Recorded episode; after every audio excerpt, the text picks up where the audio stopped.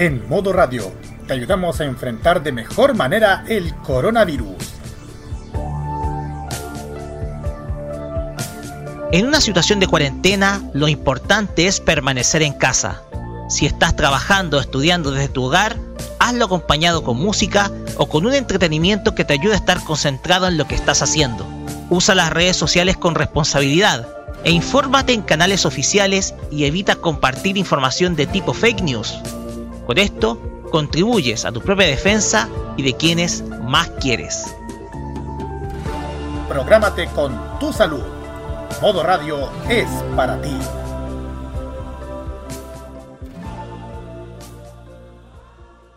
Prográmate con Modo Radio.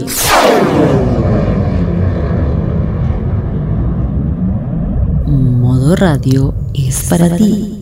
Estos dos últimos años se han reportado varios casos de intoxicación masiva a causa de una misteriosa cápsula. Misteriosa cápsula. La cantidad de víctimas ha ido aumentando considerablemente con cada día sábado que pasa y se espera que la cantidad de afectados crezca progresivamente. A partir de estos momentos, gracias a una sobredosis de animación y música de Japón.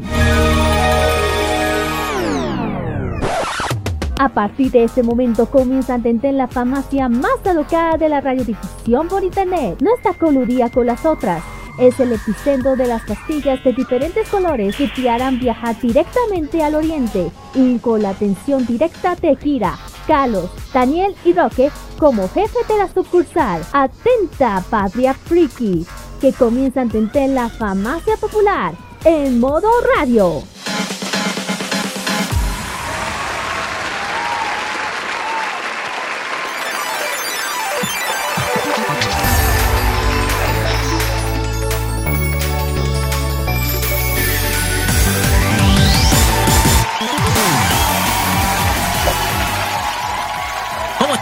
Muy buenas tardes amigos oyentes de Modo Radio que nos escuchan a través de envivo.modoradio.cl por TuneIn, Monkey Boo y otras plataformas de escuchas de radio online. Comenzamos un nuevo capítulo de Farmacia Popular, el número 142, de a poquito acercándonos a los 150. Esperemos, ojalá que cuando lleguemos a ese capítulo tengamos muchas, pero muchas más sorpresas. Y ojalá, por favor, muchas, que sean muchas buenas noticias. Por favor. Sí. Por favor, Sí, por favor, onegaishimasu. Suplicamos, Kamisama. por favor. Sí, Kamisama, diosa de la luna, eh, ¿qué más? Kamisama, escúchanos, por favor. Sí, No, ¿cómo que no? sí, Kamisama, o, o Kaiosama, o, Ka- o no sé quién más. Kaiosama, O la diosa Materasu, por favor. también. Se lo suplicamos. Comenzamos una semana más de Farmacia Popular. Les saluda Roque Espinosa y a, mi, y a mi lado, bueno, a la distancia, claro está, pero lo siento cada vez más a mi lado, se encuentran Kira Linus, Eugel y Carlos Pinto Godoy que me acompañan en esta tarde. ¿Cómo están, chicos? Muy buenas tardes. Buenas tardes, chiquillos, ¿cómo estamos en este sábado más? Eh, en es- ya... Lluvioso con frío. Ay, Ayer me cayó una gotera dentro de la pieza. Oh, cuidado, que no se to que no se, que no, que no se caiga el techo, digo yo, oiga. No, el, problema va a ser la humedad que va a quedar acá. Uf. Sí, espérate nomás, el lunes viene otra temporada, ahí te dejo. Uh, uh, uh. Ahora hay que arreglar el techo. Hay que arreglarlo, si no van a salir una goterita de la bien buena y esa. El, que el tema es que corrió mucho viento, así que. Sí, pero, Muy bien, aquí, ver, estamos, la- aquí estamos viendo un tecito de mi, de mi parte, eh, acompañando este programa. ¿Y Ah. qué pasó con Carlos? Y su saludo. Ah, eh, sí. Uy, sí, se ahora estaba sí. distrayendo, ¿eh? Ah. Se Ya, bueno, muy buenas tardes a toda la gente que está sintonizando Modo Radio y iniciamos esta, esta jornada de sábados aquí en Modo Radio con este programa Farmacia Popular y igual... Uy, no, igual se nota bastante como el, el, el manso frío que está pasando ahora por afuera, pero abrigado como siempre. Como que volvimos a los inviernos de antes. Con viento, con lluvia. Uh. está, está Sí. bien, hace- eso hace bien, así que. Bienvenida a la lluvia. Exactamente. De a poquito está volviendo el agua. Oye, el Mataquito, creo que el río Mataquito en, en la provincia de Curicó está volviendo de a poquito. Eh, se ve, está hermoso el río hoy, hoy, hoy en día. Así que saludo a la gente de la región del Maule, la parte norte, en donde estuve trabajando hasta hace poquito, hasta hace unos meses atrás. Mi gran saludo. Veía ese río que estaba medio seco y ahora está mucho, pero con mucha más agua. Así que eso me pone muy, pero muy feliz. Pues bien, vamos a tener un gran programa el día de hoy. Eh, mientras eh, se está realizando las jornadas del Anime Expo en Estados Unidos. Sí. Nosotros vamos a tener un gran programa porque nos llegó de golpe una noticia justo para la reunión de pauta que nosotros teníamos, pero que teníamos que afrontar sí o sí. Años atrás hubo una serie que quedó inconclusa en nuestro continente y hoy vuelve a una plataforma online. ¿Qué serie vamos, va a ser? La vamos a tratar luego cuando toquemos luego su opening comenzando el programa. Así que le dejamos la pregunta ahí nomás. Pero lo que sí hubo fue semana de Sailor Moon. Y nuestra amiga Kira va a basar el Fashion Geek precisamente en una de las leyendas que se inspira precisamente la obra de Naoko Takeuchi.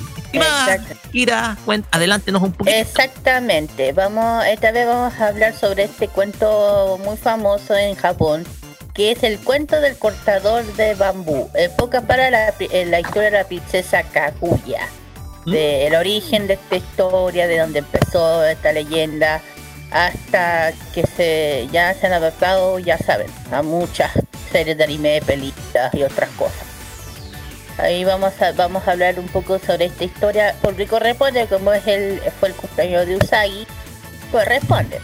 Porque por alguna razón, por alguna razón, Usagi, Tsukino, significa conejo de la luna.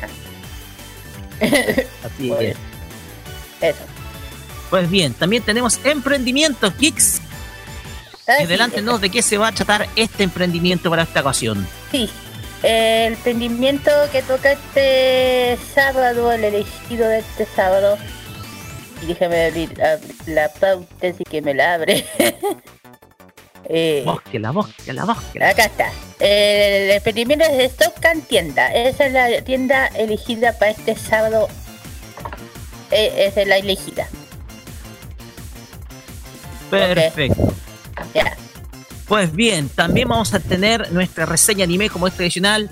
Menos mal que actualicé el, el, ¿cómo se llama? El blog, porque tengo varias pendientes. Después de un mes logramos subir el de Kanazuki no Miko. Y estaba ocupado para ese entonces, así que... Pues, okay. Así que eso, está nuevamente arriba. Pueden visitar nuestro blog blogspot.cl eh, para que ustedes puedan leer las entradas precisamente de la reseña anime y en esta ocasión nos vamos a una serie que puede parecerte tierna, pero que es muy, pero muy controvertida. ¿Cuál será? Niñas en temática adulta, solamente dejo así. ¿Solo por eso? Sí, para no adelantar tanto. Y Carlos, ¿qué tenemos en el Asian Top Chart? Que esta ocasión se va a Hong Kong. Sí, nos vamos a Hong Kong ah.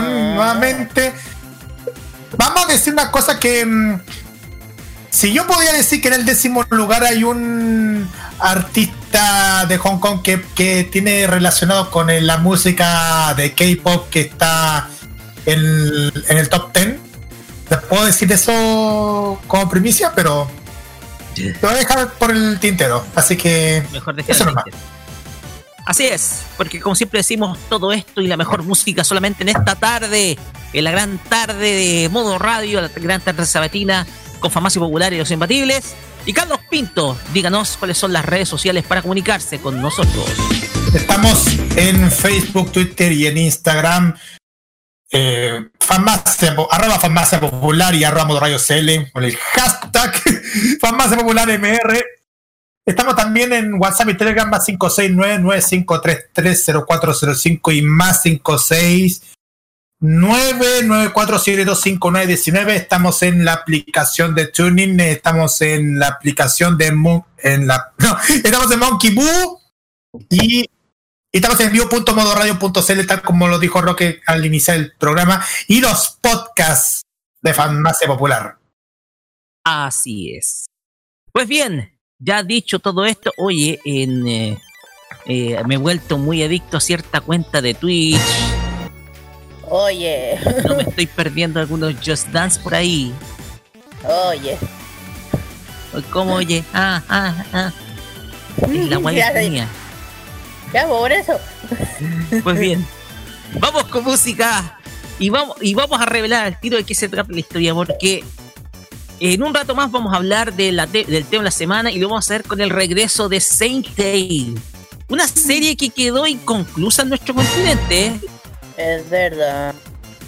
Y lo vamos a hacer con el opening en japonés de la serie interpretada por Yasuko Matsugaki. Eh, lo dije bien, sí. Yasuko Matsuyuki, perdón con la eh, canción Toki Woko ET, opening 1 de Saint Tail, que escuchamos ahora acá en Farmacia Popular por Modo Radio. Y vamos después con el tema de la semana referente a lo mismo. Vamos y volvemos.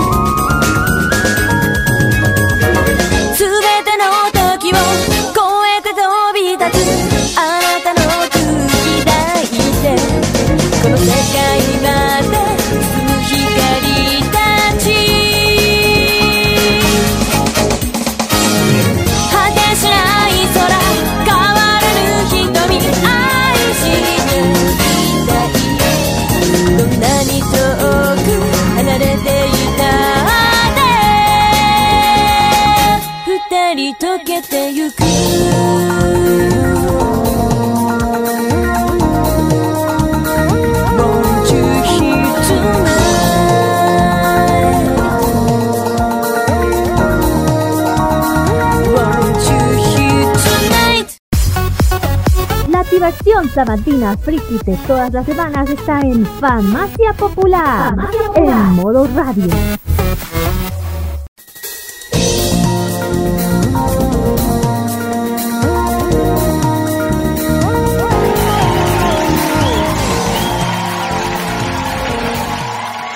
Cómo me gusta esta canción, cómo me encanta, es uno de esos openings que me encantan escuchar siempre. Continuamos acá en Farmacia Popular por Modo Radio. Y si escuchan este tema nuevamente, ahora con la versión instrumental, es porque es precisamente el tema de la semana. Que se va a tratar del eventual y muy probable regreso de Saint Tail, no a la televisión, sino que ahora al streaming. Mm. Y tal vez íntegra, completa, con los tres últimos capítulos que quedaron sin doblar, digámoslo. Eh, Pues bien, la temática trata sobre precisamente Saint Tail, una serie que tal vez está muy olvidada. Algunos la vieron a finales de los 90, otros a principios de 2000, pero que quedó muy olvidada el registro de, del registro precisamente de series animadas que se veían eh, en ese entonces.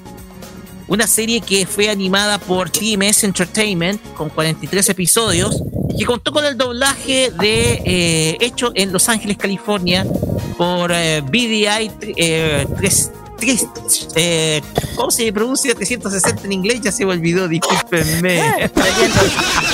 300.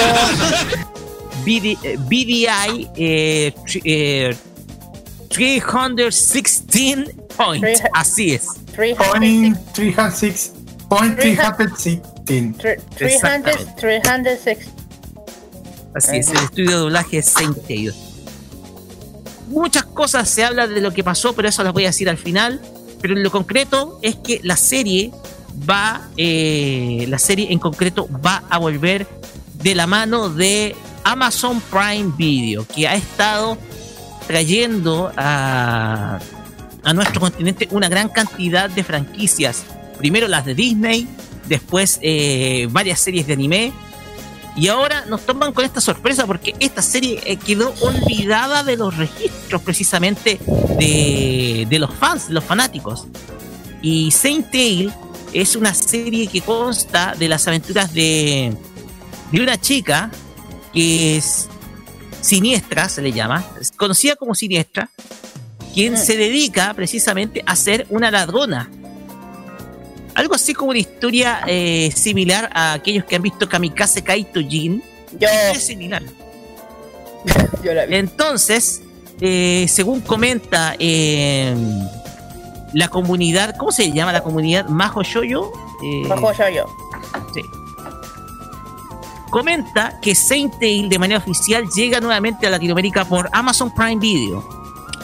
Eh, para, las buenas noticias llegan para el mundo de las chicas mágicas, pues en julio, o sea, ya en este mes, eh, empieza con lanzamientos mágicos para, el terri- para nuestro territorio, para Latinoamérica. Después de 20 años de haber sido transmitida en México por Azteca 7, que es eh, una de las señales de televisión azteca, regresa ahora en Video On Demand, que es la plataforma de Amazon, eh, Saint. Las aventuras de Saint Tail, como se le conoció en América Latina. Muchos quizás no estén familiarizados con la serie, pero estuvo al aire junto con, en su momento, Sailor Moon. Y estas son las no- y, estas novedades que son las que va a traer la versión digital. Va a contar con los episodios con doblaje inédito que nunca se transmitieron, los cuales fueron los últimos, probablemente los últimos tres episodios de la serie. También eh, el ending nunca se dobló y será eh, siendo sustituido por una versión instrumental. Ojo con ese detalle porque en eh, BDI eh, tr- eh, 316 eh, nunca doblaban el ending, siempre mostraban la versión instrumental del opening al cierre de la, de la serie. ¿ya? Pero ahora va a venir con el, el doblaje de los ending originales exclusivamente por Amazon Prime Video. ¿Ya? Y, eh, va a venir con la versión original japonesa. Y va a estar disponible la primera temporada por el momento. ¿ya? Y va a contar con el cast original de doblaje hecho en Los Ángeles, California. Pues bien, y de hecho en la captura de pantalla está ahí disponible, en donde eh, se muestra en Amazon Prime Video las aventuras de Saint Tail disponible con doblaje al español latino.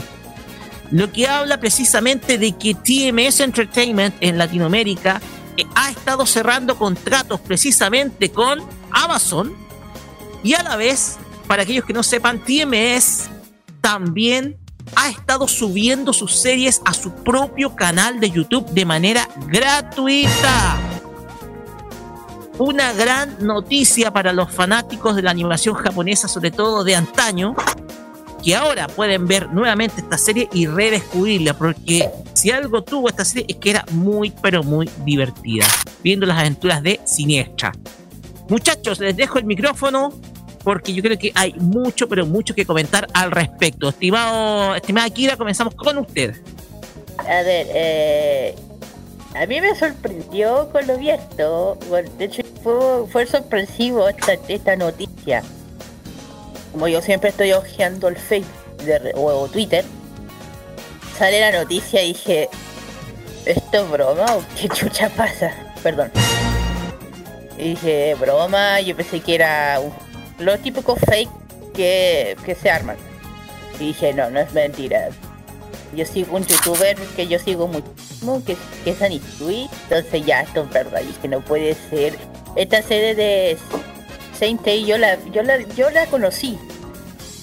Eh, hace tiempo la pude ver, pero yo me acuerdo que lo máximo que pude ver fueron como cuatro capítulos porque era súper difícil de conseguir o poder encontrarla. Yo me acuerdo que me costó N. eh, Creo que hasta el Rock está de acuerdo conmigo porque como no era muy eh, conocida, eh, son- como cuando no son muy conocidas es bien difícil de conseguir o, de pillar. Eh, de hecho yo digo, la buscaba por todos lados. La pude alcanzar a ver como hasta el capítulo 4 o 10. A mí me encantaba porque tenía esa temática de como la Kamikaze Kaito Yane. Me encantan esas temáticas, ¿cachai? Y después no supe más de ella, desapareció, a mí me, a mí me- me dejó como... Yo la quería ver entera. Lo que yo no sabía que se había doblado. Yo, de hecho, un día yo me encontré con un capítulo doblado y dije, ay, juro que la, la busqué, la busqué y fue, me fue prácticamente no, no la puedo encontrar. Eso es. Y eso que soy de esa que a lo, a lo mejor la puedo encontrar ahora, ojalá. Eh, y que haya vuelto me pone igual feliz porque me, me va a ayudar a completar de ver una de las series que me gusta y verla completa. A propósito, Kira, ¿sabéis cómo se llamó acá el personaje principal que en Japón se llama Meimi Haneoka? Porque Eh, la- que eh, la tradición es que eh, siempre Mimi. en Los Ángeles le cambian el nombre. Mimi. Mimi. Mimi Cardona se Sí, sí, llama me- en el doblaje Sí, sí, latino. Sí, me acuerdo. sí, me acordé que le decían mi- Lo único que me acuerdo es que de repente se decían algo Mimi. sí, me acuerdo. Uno de los capítulos que pillé. Eh, de hecho, el nombre no me. A mí no me molesta. El nombre de Kaisuke es el que me da risa. San Daniel Astro. claro, él es el que me deja. Daniel, pero Daniel, Astro, ya, Junior, más encima, Junior, JR, Junior. Y yo dije, ya, importa. Prefiero eso que lo- en España le coloquen otro nombre, porque eso sería horror, horroroso. Mejor ni al lo al menos-. Al menos en, Latinoamérica trataron de as- asemejar los nombres. Claro, por, por eso te digo. No inventárselos, sacárselos de donde, de donde saliera. Por eso, te digo, por eso te digo, prefiero escuchar esos nombres porque si hubiese salido en España, mejor ni me imagino que le hubieran puesto, mejor me callo. Eh, en fin, o, o- o qué nombre le hubieran puesto Saint Tail. En vez de poner Saint Tail, imagínate que le hubieran puesto. ¿Aventura de qué? De la, de la ladroncita. Ya me, ya me doy el nombre ya. No sé. En En fin, Latinoamérica se llaman las aventuras de Saint Tail. Sí, pero en España, ¿cómo se habría llamado? La, la, la, la ladronzuela o la ladrona, cago, no sé cómo le habrán puesto, ya ni, ya no sé. Eh, y Mella, y bueno, ojalá que alguien por ahí se filtre y la suba por ahí a alguna página. por favor. Clandestina. Y que Amazon Prime, o ya no sé. pero igual. Eh, Mejor, mejor alégrense porque alegre, bueno, pueden alegrarse un poquito porque mm, porque Saintel nunca se había licenciado en España. A lo mejor, no estoy seguro, estoy no, no lo quiero escuchar, no quiero saberlo, gracias. ya, el tema es que no quiero saberlo, gracias. Ya con lo que pasa con Sailor Moon, con Dragon Ball, con Ramo, con lo demás, me- o con el tío con petazo, me da y me, me basta. o los caballeros, o, lo- o no, los caballeros, no, eh, caballeros zodiaco. ¿Quién allá? Caballero zodiaco. Así que, hasta ahí nomás. Y digo que me llama la atención y me gusta, me está empezando, me gusta, me, me, me encanta que estén recuperando series que son entre comillas desconocidas y la estén volviendo a la vida. Y de hecho, la primera fue Cremi Mami, la que empezó más o menos a- por parte de Funimation, que yo creo que a todos nos dejó para adentro, especialmente los que somos de la época, volver a verla. Yo dije, yo, ¿qué está pasando? Yo no sé qué pasa este año. No sé qué está pasando, están reviviendo cosas antiguas. Yo creo que hasta el Rocky está sorprendido Sí. con lo que está pasando. Y de hecho, estamos eh, fuera de en Saja- eh, fuera de al, al aire, siempre preguntamos que ya estamos pensando que iban a sacar, te juro. Ya, ya, ya me da miedo pensar que iban a sacar, en serio. Imagínate, sale la sorpresa de de Shaman King. Lo quedamos para adentro, ¿qué pasa? Con Inuyasha. Todo yo me quedo pensando. A ver, 2020, está la cagada con COVID-19 y sale con esta sorpresa. ¿Qué, ¿Qué pasa? ¿Qué pasa? Pero igual se agradece que vuelvan a dar esta serie. Especialmente esta. Claro. Yo te digo, Carlos esta vez. Pinto. Pero esta vez sí o sí me la voy a ver completa y no me Yo importa- también. me porta un comino de alguna forma la voy a ver sí o sí. Sí o sí. Bueno, eh, Carlos Pinto, cuéntenos ¿cómo? si esta serie al- de algún momento fue difundida en nuestro país y también Mm. cuéntenos detalles del doblaje, porque el doblaje fue el que marcó la polémica. Carlos. sí, pero voy a decir una cosa, yo ya les dije, no, no, para que se queden tranquilos, no se licenció en España. Menos mal. Pero el único, menos mal, no se licenció en España. mal, Menos mal, por eso que les dije, por eso estaba diciendo. El único país europeo que se licenció la serie, Portugal. Ok, En Portugal. no quiero El- saberlo. No El- quiero saberlo, y gracias. Portugal e Italia. Italia, ok. Portugal e Italia. Oye, en Italia, oh, lógico, el, anime eh, es muy popular. Sí. Sí, Portugal e. Italia. Ya, bueno. Doblaje. El doblaje, bueno, de los actores de doblaje que sea, que estaban participando, Mimi Cardona, ¿sabes quién lo hizo? Erika Robledo. la Erika. Ustedes ubican a ella. Sí, la voz de la princesa Esmeralda. Sí. Y de Claudia Guzmán. Tiene Conan. Claudia Conan. Em, Ojo, mexicana. ¿ah? Tiene, Sí. tiene una muy linda voz, ojo con eh, Erika Robledo, tiene muy linda voz. Sí.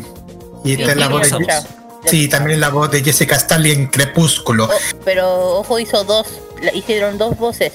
Con- También, sí, también Gladys Parra en el capítulo 11 y algunos loops en Sí. el episodio 14. Gladys Parra que también... Para que Dale, sepan, Yo creo que que también es de voz parecida, ¿eh? es voz Ojo, parecida. la Gladys Parra, para que sepan, ella fue la voz de la niña de, de la, de la historia de la emperatriz. Y la voz de ah, del ex de Jurassic Park y Cáliz, de los SWAT Cat. Ah, Sí. Y Ah. el comandante... Dale. sí, el comandante Ojo Águila, que no sé para qué le ponen esa voz de hombre, mujer, si es hombre, no lo entiendo esa hora, en serio. Y fíjate, Rock, que también es la voz de Tom Sawyer en el doblaje original de las aventuras de Tom Sawyer. Está bien, bien. Sara lo hizo Marcela Bordes. La, la hermana Sara. Sí, Es la voz de Conan. sí. Y de Anaís. Ojo, ojo, de hecho, Marcela Bordes en su Instagram subió eh, la foto con su sus primeros eh, trabajos en el doblaje. Voy a compartírsela. Eh, Marcela Bordes tiene también una voz muy preciosa. eh, Sí, sí. una voz muy preciosa que sin duda alguna eh, conquista precisamente por, por, eh, por ese tono, ese tono tranquilo, a veces calmado que suena. Bueno, ¿por qué Eh. será que todos tienen de waifu a la po? Claro, le quedó como niño el de Anaís. Sí, caleta. Sí. Daniel Astro Jr. el nombre. Daniel Astro Jr. Lo hizo Carlos Jiménez. Es el mismo que hizo, que hizo Bobby Jackson. Con lo grande, claro. Sí. Pero, Ah, ah, sí, también ha hecho dos, dos- dos actores también en cada episodio. Humberto Amor, claro. De hecho, Que el- este, este es la voz de Deadpool, ojo. Exacto. Exactamente. Y también hizo la voz y, y también participó Carlos Carrillo. Claro. Él ha hecho voces, de hecho, esta es- él hace la voz para que sepan de cara me- metálica de PTX, una de las series que ni ni hablo. Meta X. Uh, BTX, por favor, no me Me- acuerdo de eso. mejor, mejor ni no nombro. De hecho, mira, yo tengo mucho respeto a Kuruma, pero esta, no sé qué pasó. También hizo la voz de Si tuviera, si tuviera el efecto de, de este argentino, diría: ¡Un desastre! ¡Un desastre! También, es- también fue la segunda voz del detective Carlos Guzmán. También. Y, casi el elenco completo de Detective Command participó acá, creo. Y es la voz. Sí, y es la voz de Toad de la serie Super Mario Bros. 3. Buena. Sí, y con respeto y respeto, homenaje también por él, porque falleció el 23 de noviembre de 2005. Uf. O sea, homenaje por él, Carlos Carrillo. Rina Marino lo interpreta Ivette González. La voz de. ¡Lucy! Mi waifu. Eh, Out. Me dolió. Lucy. Y también Ah. de Jorgito. Sí, ojo, Carl Roque, ojo, hizo la voz de Erika Chan de Virtual Fighter, Exactamente. Eh, exacto. otra de las series olvidadas, entre comillas. Virtua Fighter, sí. Continúa, Carlos. Detective Julio Astro lo, ha- lo hizo en un capítulo, en el capítulo 1, Roberto Alexander. Roberto Alexander, que, en- Que, es la voz del Capitán Futuro. Pues sí, sé. Exacto. Sí, también la voz del, del super agente Cobra también. Calle carne, por favor. Bumblebee también. Bumblebee. También de Luke Skywalker. Exacto. Eh, y también el resto lo hizo Eduardo Bulnes. Claro, Eduardo. Eduardo Bulnes también que hizo la voz de Charlie John en las películas de Crepúsculo. Y ojo que él hace es el jefe maestro del juego Halo 2. Para que la gente se entere. Eh, también, eh, bueno, Ge- Gerardo Cardona lo hizo, bueno, eh, ya lo hizo también los mismos actores, Roberto Alexander y Eduardo, Bulnes, también Ivette González lo hizo, eh, Emma Ca- Cardona lo hizo Ivette González, Rafael Santi hizo, lo hizo Ulises Cuadra. Ulises Cuadra que es la voz de Paris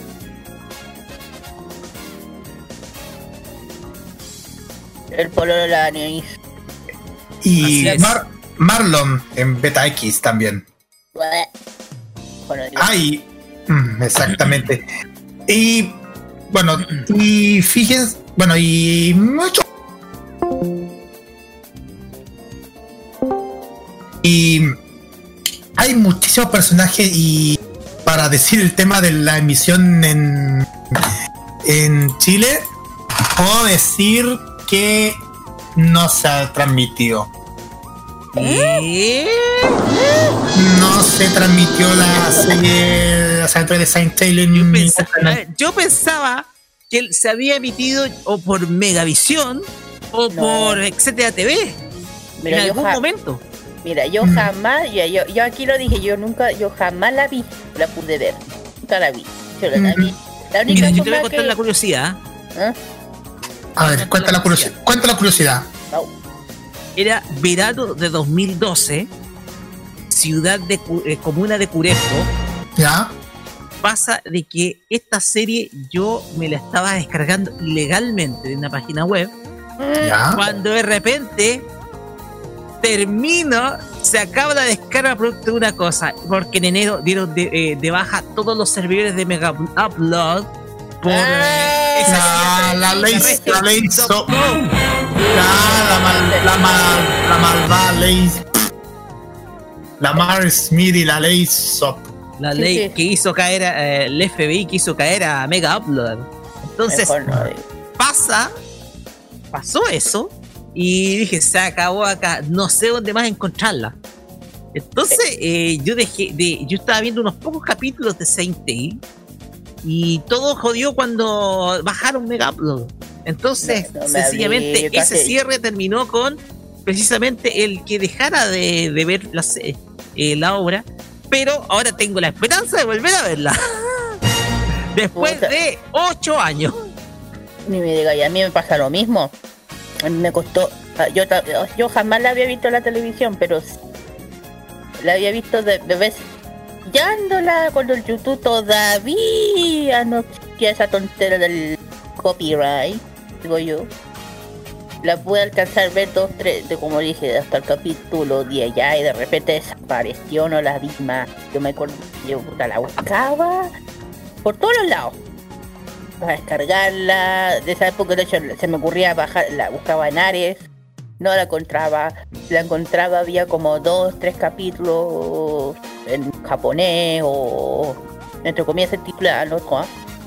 Dije ya, me, y hubo un momento que ya dije ya, me, me voy por vencida y dije yo, yo dije ya no. Seguí buscándolo y dije, terminé diciendo, ojalá que algún momento vuelva y salen con esta wea. y dije ya, ahora sí, ahora sí, la voy a ver completa. ahora sí. Dije- yo dije, gracias, Kamisama. Muchas gracias. Muchas gracias. Muchas gracias, no sé qué estás haciendo, pero gracias. Sí, Gracias. yo, yo tengo la esperanza de verla completa, ese es el tema. Yo también. Ahora bien, eh, pasemos a otro tema referente a eso, porque eh, igual nos está quedando eh, algo de tiempo. El tema es por qué razones no se pudo terminar de doblar la serie. Fíjate que eh, en su momento eh, se comentó de que la serie no se alcanzó a terminar de doblar producto de un problema que tuvo el estudio, sobre todo el equipo. ¿Qué tan cierto será eso? ¿Qué tan cierto será eso? Porque pensémoslo. Pensémoslo. Hubo un momento en que ya, eh, con eh, luego de doblar Detective Conan y Saint Tail, eh, se dejó de doblar en el estudio de BDI. El estudio BDI dejó de doblar series. Entonces, eh, algo sucedió por ahí. En el- y según tengo entendido, eh, según comentaba Marcela Bordes en un momento, eh, muchos de los doblajistas latinos que estaban en, eh, en Los Ángeles se dedicaron al doblaje, pero en inglés.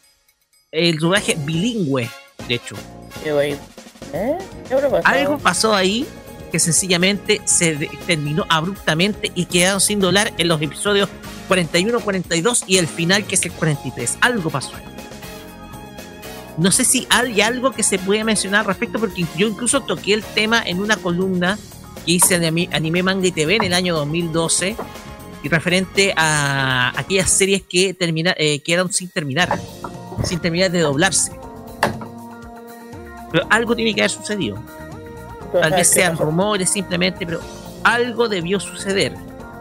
Porque, ojo, la eh, BDI eh, 316 Point tenía eh, los derechos de doblaje de todas las series de, TM, de TMS Entertainment en ese momento. Las que venían para Latinoamérica. Y con lo cual voy a hablar, a hablar al respecto al- en la última parte, ¿ya? No sé si hay algo que se diga de ello, Carlos. Que Mira. tanto. Mira, mm, no, no sé cómo puedo decirte, pero puedo decirte una cosa diferente a este tema. Cuente. Aparte de, toda la- de todas las series que están, que aparte de, de Saint Tail, habían otras series que también TMS Entertainment había puesto a, a través, gracias a través de Amazon Prime Video. ¿Ya? Eh, mira, voy a tomar un ejemplo eh, Amazon, eh, TMS Entertainment puso para Amazon Prime Video se- otras series, por ejemplo, pusieron el- también, aparte de Sentinel, El Varón Rojo, ¿Ya? serie que, que muy conocida en la década de los 90, obvio. Claro. También se-. Sí, y también se también puso también en su biblioteca de, este, de animes La Isla del Tesoro. Esa se dobló en México, porque el doblaje es muy antiguo, de hecho. El doblaje es muy viejo, se hizo en los, a finales de los 70 y principios de los 80 ese doblaje, ojo. Es un muy viejo, hecho en México. Exacto, y así sucesivamente hay otros animes que, que hay otros animes que, que TMS Entertainment está, está poniendo para Amazon Prime Video. De hecho, encontró un partner en Amazon eh, TMS Entertainment. De hecho, a ver, poco para ir concretando un poco el tema acá, porque vamos a adelantarnos a lo que a lo que eh, empezábamos a comentar al final. Incluso el eh, TMS Entertainment abrió un canal latino en YouTube para ver sus series libremente. ¿Qué series se pueden encontrar en ese canal? Están Sonic X, Sí, Sonic. es- está también eh, está también Virtua Fighter, el defensor virtuoso, como se conoció en Latinoamérica. Oh, sí, sí. También está eh, eh, también está la serie Soy una diosa y ahora qué, Kamisama Hashima Hashima Mashita, también está libremente. ¿Cuánto te salió? ¿Qué cosa? ¿Cómo lo dijiste?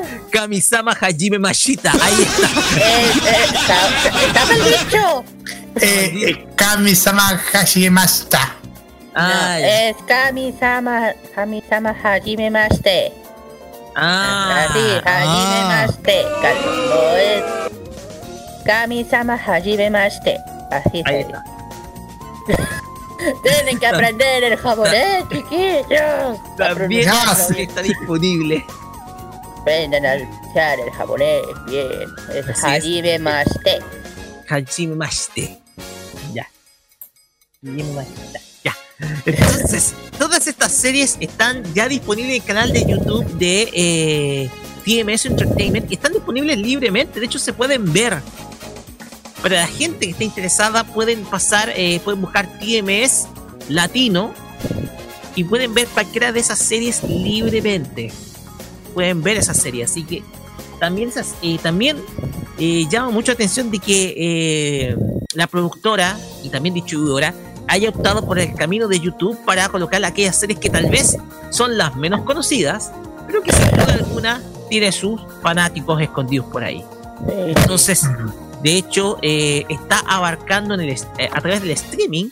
eh, eh, TMS está apostando muy fuerte por precisamente colocar sus franquicias en Latinoamérica y tal vez lleguen varias incluso incluso tal vez lleguen varias ya de ahí voy a buscarte el listado pero no sé qué opinan de eso No es cierto, me opino lo mismo. Ay. Ujú. Hablando. Eh, Dale, dale, dale, dale, dale, dale. Digo, digo después. Ya, el tema es que, a ver, ¿qué es lo que podemos esperar ver, ojalá, de TMS Entertainment? Podemos ver, eh, bueno, Hamtaro la vimos, ¿Ves?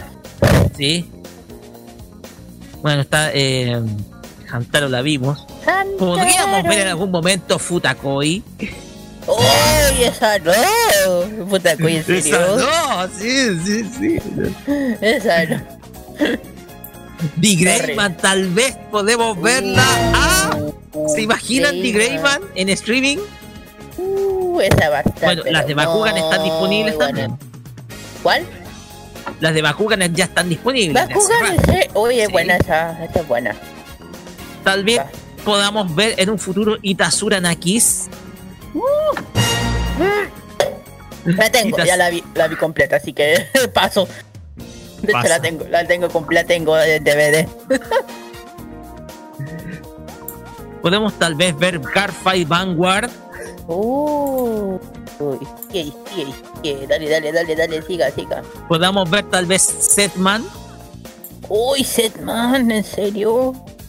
Oh, sería milagro. Tal vez podamos ver doblada Yowamushi no Pedal. Oye, qué tremenda franquicia, por el amor de Dios. Tal Por vez a- podamos ver también, Por eh, amor a Garfield, digo yo. no sé, eh, son muchas las franquicias. Tal vez podamos ver Bakuon. Oye, esta serie, Bakuon. Mira, el club de motocicletas. El, el del club de motociclistas femenino del instituto. Ay, qué roca, tengo una Oye, yo vi esa serie muy rarita, Bakuon, digámoslo. LOL. Mira, También podemos- y si podemos ver Megalobox, bueno, ya Megalobox está en, en- en Netflix, así que ya muchos la vieron. Que también es TMS. Yes. Sí. Pero digo algo, Roque, Y ojo, tengo- ojo, ojo, ojo, ojo, ojo, que mira, mira, eh, una que se puede venir en un futuro es también la nueva serie de de de Fruit Baskets.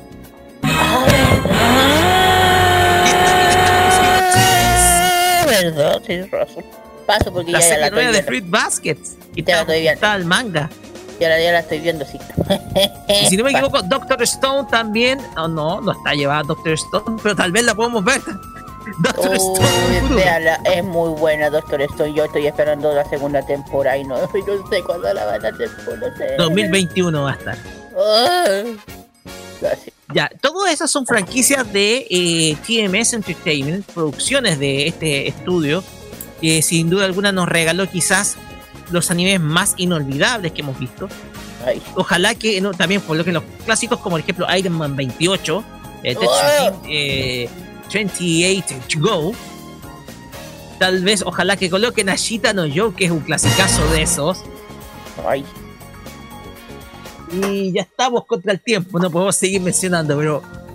Oye, oye. Si esta asociación. A ver, para ir terminando. Si esta asociación de TMS Entertainment resulta con eh, Amazon Prime, tal vez veamos muchísimas, pero muchísimas otras series a futuro. ¿Se sienten convencidos, chiquillos? Y yo, yo ojalá que sí. Dios Kami-sama te oigo. Bueno, igual es bueno que toda, toda la gente pueda mm, tener la posibilidad de poder poder con- ver todas las series animes en Amazon Prime Video. Por esa razón, si, si tienen la posibilidad de tener la posibilidad de verlo, hay la posibilidad de empezar la prueba gratis por, por una semana, por siete días. Y también pueden pagar por 3.500 pesos al mes y para alcanzar en cualquier momento. Es el, la temática que tiene Amazon Prime Video, por si quieren disfrutar. Perfecto.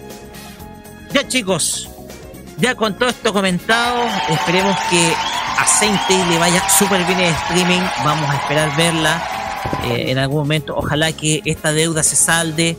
Nuestros saludos también a la gente que hace doblaje en Los Ángeles.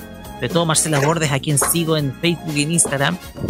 eh, quien ha mostrado parte de su vida, así que parte de su vida y su trabajo, así que ojalá la podamos entrevistar. Ojalá que la podamos entrevistar, pero va a ser tema para otro momento. Vamos con música. Primero vamos a escuchar una versión hecha por Jade y Marisa Delil para un tema muy conocido, un opening de serie anime que para muchos es sinónimo de recuerdos. Hablamos de Gundam Wing y es tema Communication. Y posteriormente escucharemos a Yoko Tanaka con la canción Kagero no Etude. ¿De qué serie esta, eh, esta obra, estimado Forma, Carlos? forma parte del insert son de la serie Idol Tensi Yoko So Yoko, que en España le pusieron el nombre Las aventuras de Yoko Isaki. El nombre La factura tan de. Yoko Isaki. Así nomás.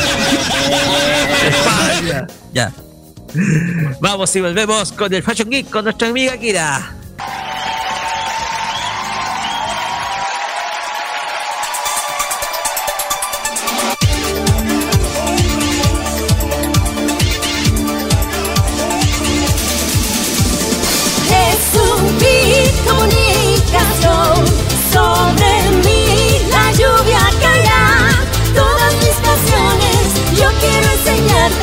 sé que esta noche quizá te las pueda mostrar.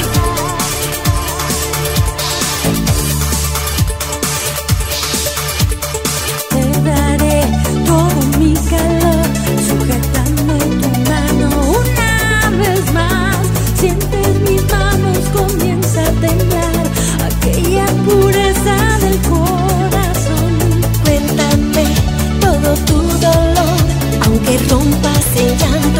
desolación.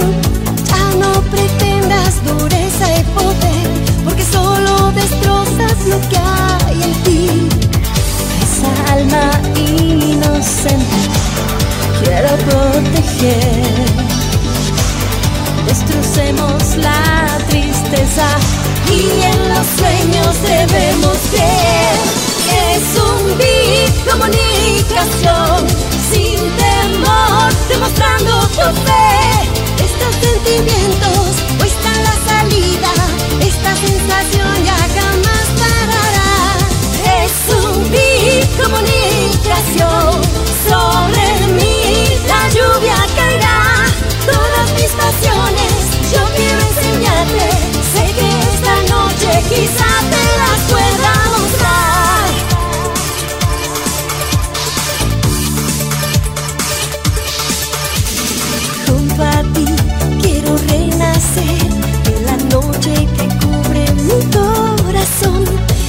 si lloramos por este dolor, tu sonrisa ilumina mi porvenir. Al besar, más que discutir, sentiré palpitar esa sencillez, esta pasión que despiertas en mí. Por ti será para siempre.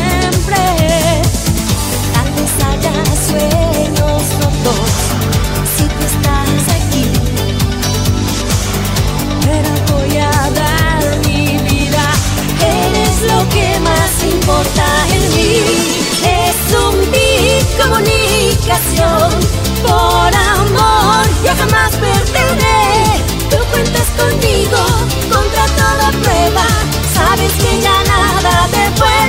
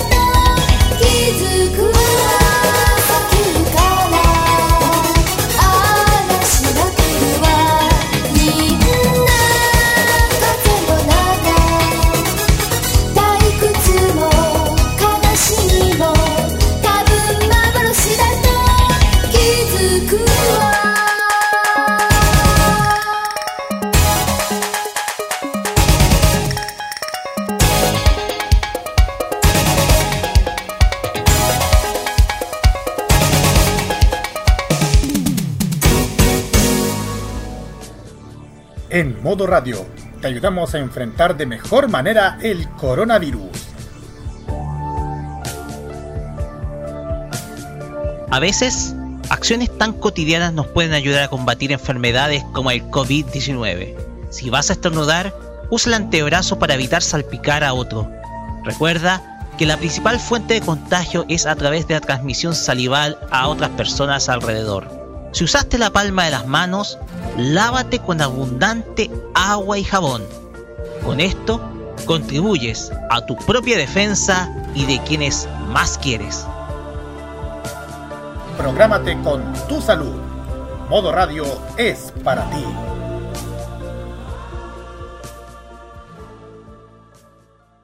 Prográmate con Modo Radio. Modo Radio es para ti. La moda y las tendencias de Japón están a partir de ahora con Kira y su Fashion Geek. En Farmacia Popular.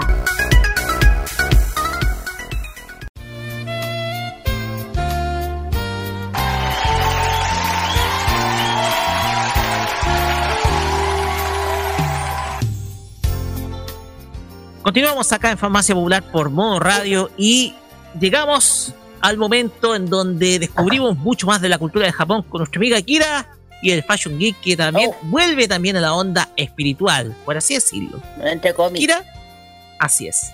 Kira, adelante, por favor. Arigato. Gracias. Eh, si vamos a hablar de tema eh, que tiene relación con, bueno, como ya dije, fue eh, las- el 30 fue el cumpleaños de Usagi, de Rick.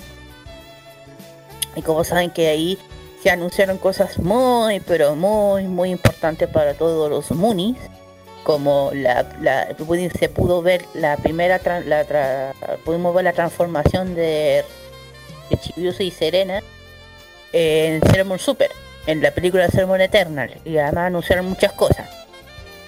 Y bueno ya saben que ese día se corto corto el, el- el 30 siempre se anuncian cosas nuevas especialmente por cumpleaños de Usagi. Lamentablemente como no hubo fiesta se hizo en, Twitter en YouTube una especie de lanzamiento así con cosas breves, pero todo el mundo, como por ejemplo colecciones de vestido de novia, eh, más eh, algunos merchandise, y entre otras muchas cosas más, y entre esos el tráiler del de la transformación oficial de la película de Eterna, de Rin Serena. Así que vamos a hablar de la princesa Kaguya. Uno, uno de, de hecho, hasta ahí, apa- de- ¿por qué? Porque tiene mucha relación con Sailor Moon. Que hasta, la- de hecho, la película Sailor Moon Super, ¿sabe ¿cómo se, cómo se nombra eso? ¿Cómo, cómo se llama esa, esa película? Eh, la película Sailor Moon Super. Sí, ¿Cómo se llama? Justamente se llama La Princesa Kaguya. la princesa, Ka- la princesa Kaguya. Exactamente, por eso se llama. Yo creo que todo el mundo se se tiene. Algunos les gustaría saber por qué. En fin, vamos a hablar un poco de. El cuento para que sepan, eh, o cuento, de hecho se llama, el, es, es el cuento del cortador de bambú. Así se llama originalmente. Y en japonés es Taketori Monogatari. Así se le dice en japonés. Es un cuento folclórico japonés del siglo X. Miren lo antiguo que se, se le considera como un texto japonés más antiguo que existe. A pesar que su texto más antiguo data de 1592. Y el cuento también es conocido como la historia de la princesa Ka- japonés es Ka- Kaguya Hime no Monogatari. En japonés. Kaguya Hime no Monogatari siendo nombrado tras su protagonista. Todos saben que la historia se trata sobre una pareja de ancianos que no tienen hijos, de cómo un día mientras el anciano cortaba bambú, encontró una niña dentro del tallo. Y la niña era la Kaguya o princesa Ka, quien provenía de la luz. Eh, en el año 2003, eh, el cuento fue adaptado eh, a una película animada especialmente por el estudio Ghibli llamada Kaguya Hime no Mogona- Monogatari exactamente igual. Y también el año 2015 fue una producción musical basado en el cuento titulado Princess Kaguya, donde el género de Kaguya es cambiado a de femenino a masculino. ¿Eh? Ok, eso es raro. Yo también digo, ¿qué pasó? Que no me cambié ¿Qué es eso? Eh, ando y lo mismo. Yo, que- ¿Qué también pasó? quedé, ¿Qué pasó? Vamos ahí. yo también quedé, yo, yo también quedé cuata. Entonces, en fin. Eh, le cuento, el cuento de esto es que ya saben, eh, un anciano que corta un bambú, que no sin hijo llamado Ta- Taketori no Oki, se llama el caballero que es el anciano que cosecha bambú, que se encontró con un árbol de bambú que tenía luz en el interior. Se, se preguntó por qué. Tiene una gran curiosidad acerca que, la, que había dentro. Cuidadosamente cortó el bambú y se quedó sorprendido al encontrar un pequeño bebé del tamaño de un pulgar del, el- pulgar del interior. Debido a decidió recogerla y llevarla a su hogar, donde consultó con su esposa, su mujer, qué, qué hacer con el bebé. Llegaron a la conclusión que era un regalo del de- decidieron llamarla Princesa Kahui, que significa para la princesa de la luz brillante. A partir de aquel día, cada vez que el anciano cortaba bambú, encontraba oro dentro de él. No tardó en hacerse rico y construir una gran casa. Varios años después, la cajulla creció y se convirtió en una hermosa joven. Todo el mundo la conocía era elegante y bella. Cinco príncipes llegaron a su casa para recibir de su mano de matrimonio, claro. Ella era, pero ella recia- reci- no raciaba a casarse. Así que le propuso varias tardes imposibles al llegar a cabo a conseguir a casarse con él. El, primer, el primero el primero fue el encargado de traer el cáliz sagrado de Buda, que encontraba que se encontraba en la India. El segundo príncipe se le encargó encontrar una, leye- una legendaria rama llamada eh, hecha de plata y oro. El tercero tenía que conseguir la legendaria túnica hecha con el pelo de rata del, del fuego, que está en la. Y el cuarto príncipe, una joya de colores brillantes en el cuello de un dragón. Y el último príncipe se encargó de, una concha preciosa que nace de las golondrinas. La princesa pidió cosas que nadie sabía que existían. Sus pretendientes quedaron muy desilusionados. Luego que los jóvenes eh, eh, dejaron de ir por tiempo a la casa de los, de los ancianos, ya todos estaban buscando los deseos de la princesa. Pero un día el primer hombre con la taza de Buda, la princesa había pedido, pero él no había ido a la isla. En su lugar traía una taza sucia de templo cerca de Kioto. Cuando la princesa, eh, cuando la princesa eh, lo vio, ella supo inmediatamente que no era la taza de Buda, porque aunque era muy vieja, estaba hecha de piedra. La taza que era de la India siempre ha tenido un brillo sagrado. El segundo no tenía idea cómo podría encontrar una rama de plata y oro. Además que no quería hacer un largo viaje, como era muy rico. Debido ordenárselos a sus joyeros. Luego de llevarle el regalo a la princesa, la rama era maravillosa. Kaguya pensó realmente que se trataba, que se trataba del pedido. Pensó, no podía esca- escapar del matrimonio con este joven. Eh, no, a no ser porque la joya, los joyeros aparecieron preguntando por su dinero. De esta manera la princesa supo que la rama no era la verdadera, por lo tanto no, no era la que ella había deseado. El tercero, eh, quien había pedido la túnica de pelo de rata del fuego, le dio una gran cantidad de dinero a algunos pacientes que iban a la China. Ellos le trajeron la piel tosa que dijeron que pertenecía a la rata del fuego. Se la llevó a la princesa y le dijo, realmente una piel pero el pelo de la rata de fuego no arde. Aunque cuando le tiré el fuego, probémoslo. La, la- princesa tiró la, de la piel y el del fuego tal como era de esperarse de la piel de y ardió en unos minutos. El joven se fue enfadado y, en- y avergonzado. El cuarto era un valiente intento encontrar el dragón por sí mismo. Navegó y vagó durante mucho porque nadie supo dónde vivía el, el dragón. Pero durante una jornada se asedió por una tormenta, casi muere. No podía buscar más el dragón y se marchó. De vuelta a su hogar se encontró muy enfermo y no pudo volver con la princesa. Y el quinto, el último de los hombres, buscando todos los nidos. En uno de ellos empezó que había encontrado, pero al bajar tan por las escaleras cayó y murió. Ni siquiera tenía en sus manos era la concha de que la princesa había pedido, no una golondrina vieja. What. De este modo, todos habían fallado y ninguno podría casarse con la princesa. La reputación de la princesa era tal que el emperador quiso conocer su extraordinaria belleza. El emperador quedó aprendido, eh, pre- prendado de la joven, que le pidió que se casase, fuera a vivir a su palacio. Pero la princesa rechazó todas sus propuestas, diciendo que era imposible, ya que ella no nació en el planeta. No podría ir con él. No obstante, el emperador no podía ni siquiera diciendo. En ese verano, cada vez que la princesa miraba la luz, sus ojos se llenaban de lágrimas. Y su anciano, su abuelito, el o su padre, quiso saber qué le ocurría. Pero ella no respondía. Cada día que pasaba, la joven estaba muy triste y siempre miraba la luna, no podía dejar de Los ancianos estaban preocupados, pero la princesa guardaba silencio en un día de luna llena. Un día de luna llena, día 2 de agosto, la princesa explicó por qué estaba triste. Explicó que no había nacido en el planeta, sino que procedía de la luna, de donde debía regresar la próxima luna llena que vendrían a buscar.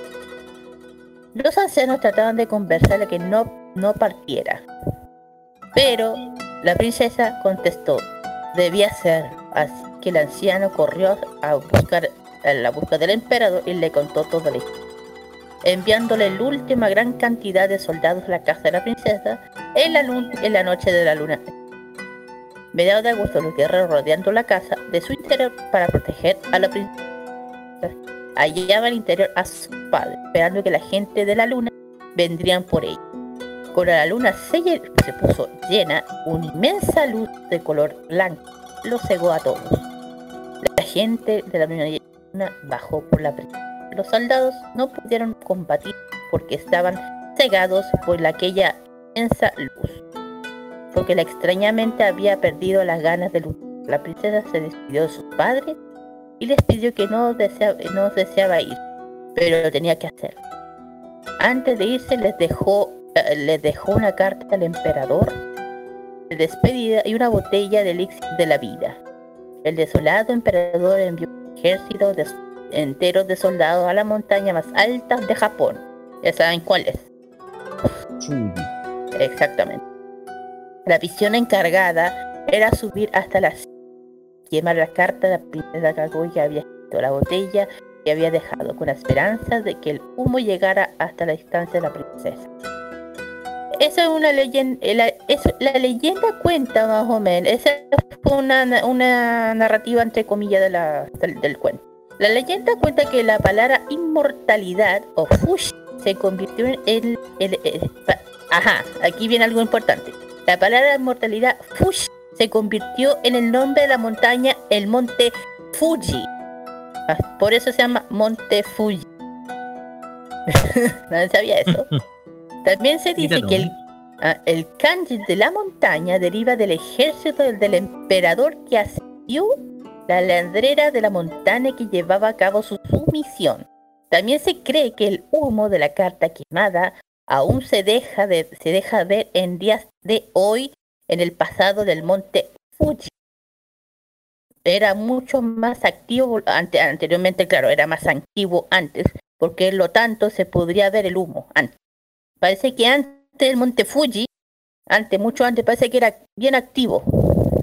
Parece, o estaba, o, o hoy no sé. Como volcán estaría activo. Es que es, es un volcán, es un volcán.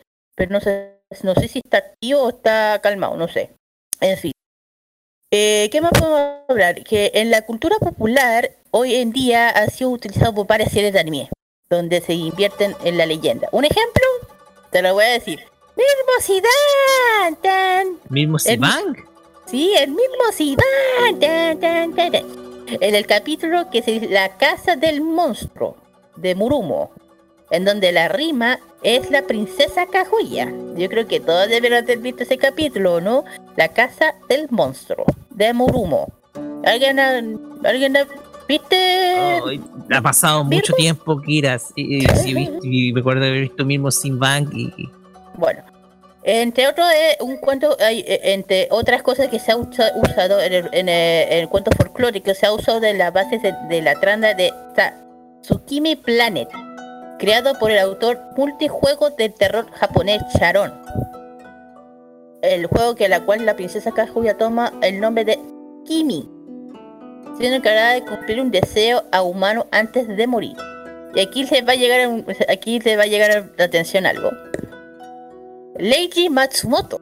¿Qué tiene que ver el maestro Mats- Matsumoto? Toma el nombre de, la- de esta leyenda a su, para su manga y posterior adaptación del anime Shin Ta- Taketori Monogatari.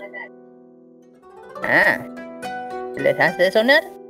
Y de, Se, y de Sene Ho, más conocida como la princesa Princesa Niña. 2000 años. Exactamente. Seinen Yo. De ahí sale el origen de la princesa. Viene de la, de la princesa. Y haciendo protagonista Yayoi Kino. Hija adoptiva de una pareja de ancianos desconocidos de su origen extraterrestre. Exactamente. Eh, sí. si seguimos, Tengo vagos recuerdos de la serie, pero sí me sé Oh. la historia. eh, muy bien. Y después, bueno, si seguimos dentro de la cultura popular, también tenemos a Rumiko Takahashi. ¿Qué tiene que ver la gran Rumiko? ¿Y ¿Para que qué? la maestra? Claro, eh, lo que pasa es que el argumento de la segunda película del manga de anime de Inuyasha, que se llama El Castillo del Sueño en el espejo, en la cual Kagura Kana, yo creo que ya vieron para los siguientes de Naruto, el antagonista, eran, eran liberadas, posteriormente engañadas por la princesa Kaguya, para escapar del espejo y vengarse del emperador congelando el tiempo. Según la película, la familia a la que se le entregó la capa de la princesa fue la familia Hoyo. Yo, creo que- yo creo que los que hayan visto la película... pues, ¡Ah! Sí, exactamente. Oye, no hay nada al azar dentro de la Espera, dentro de estas obras. todavía no termino. Espera, todavía no termino. Aquí viene lo otro. También, no solamente nuestra querida Rumiko, también nuestra querida Naoko.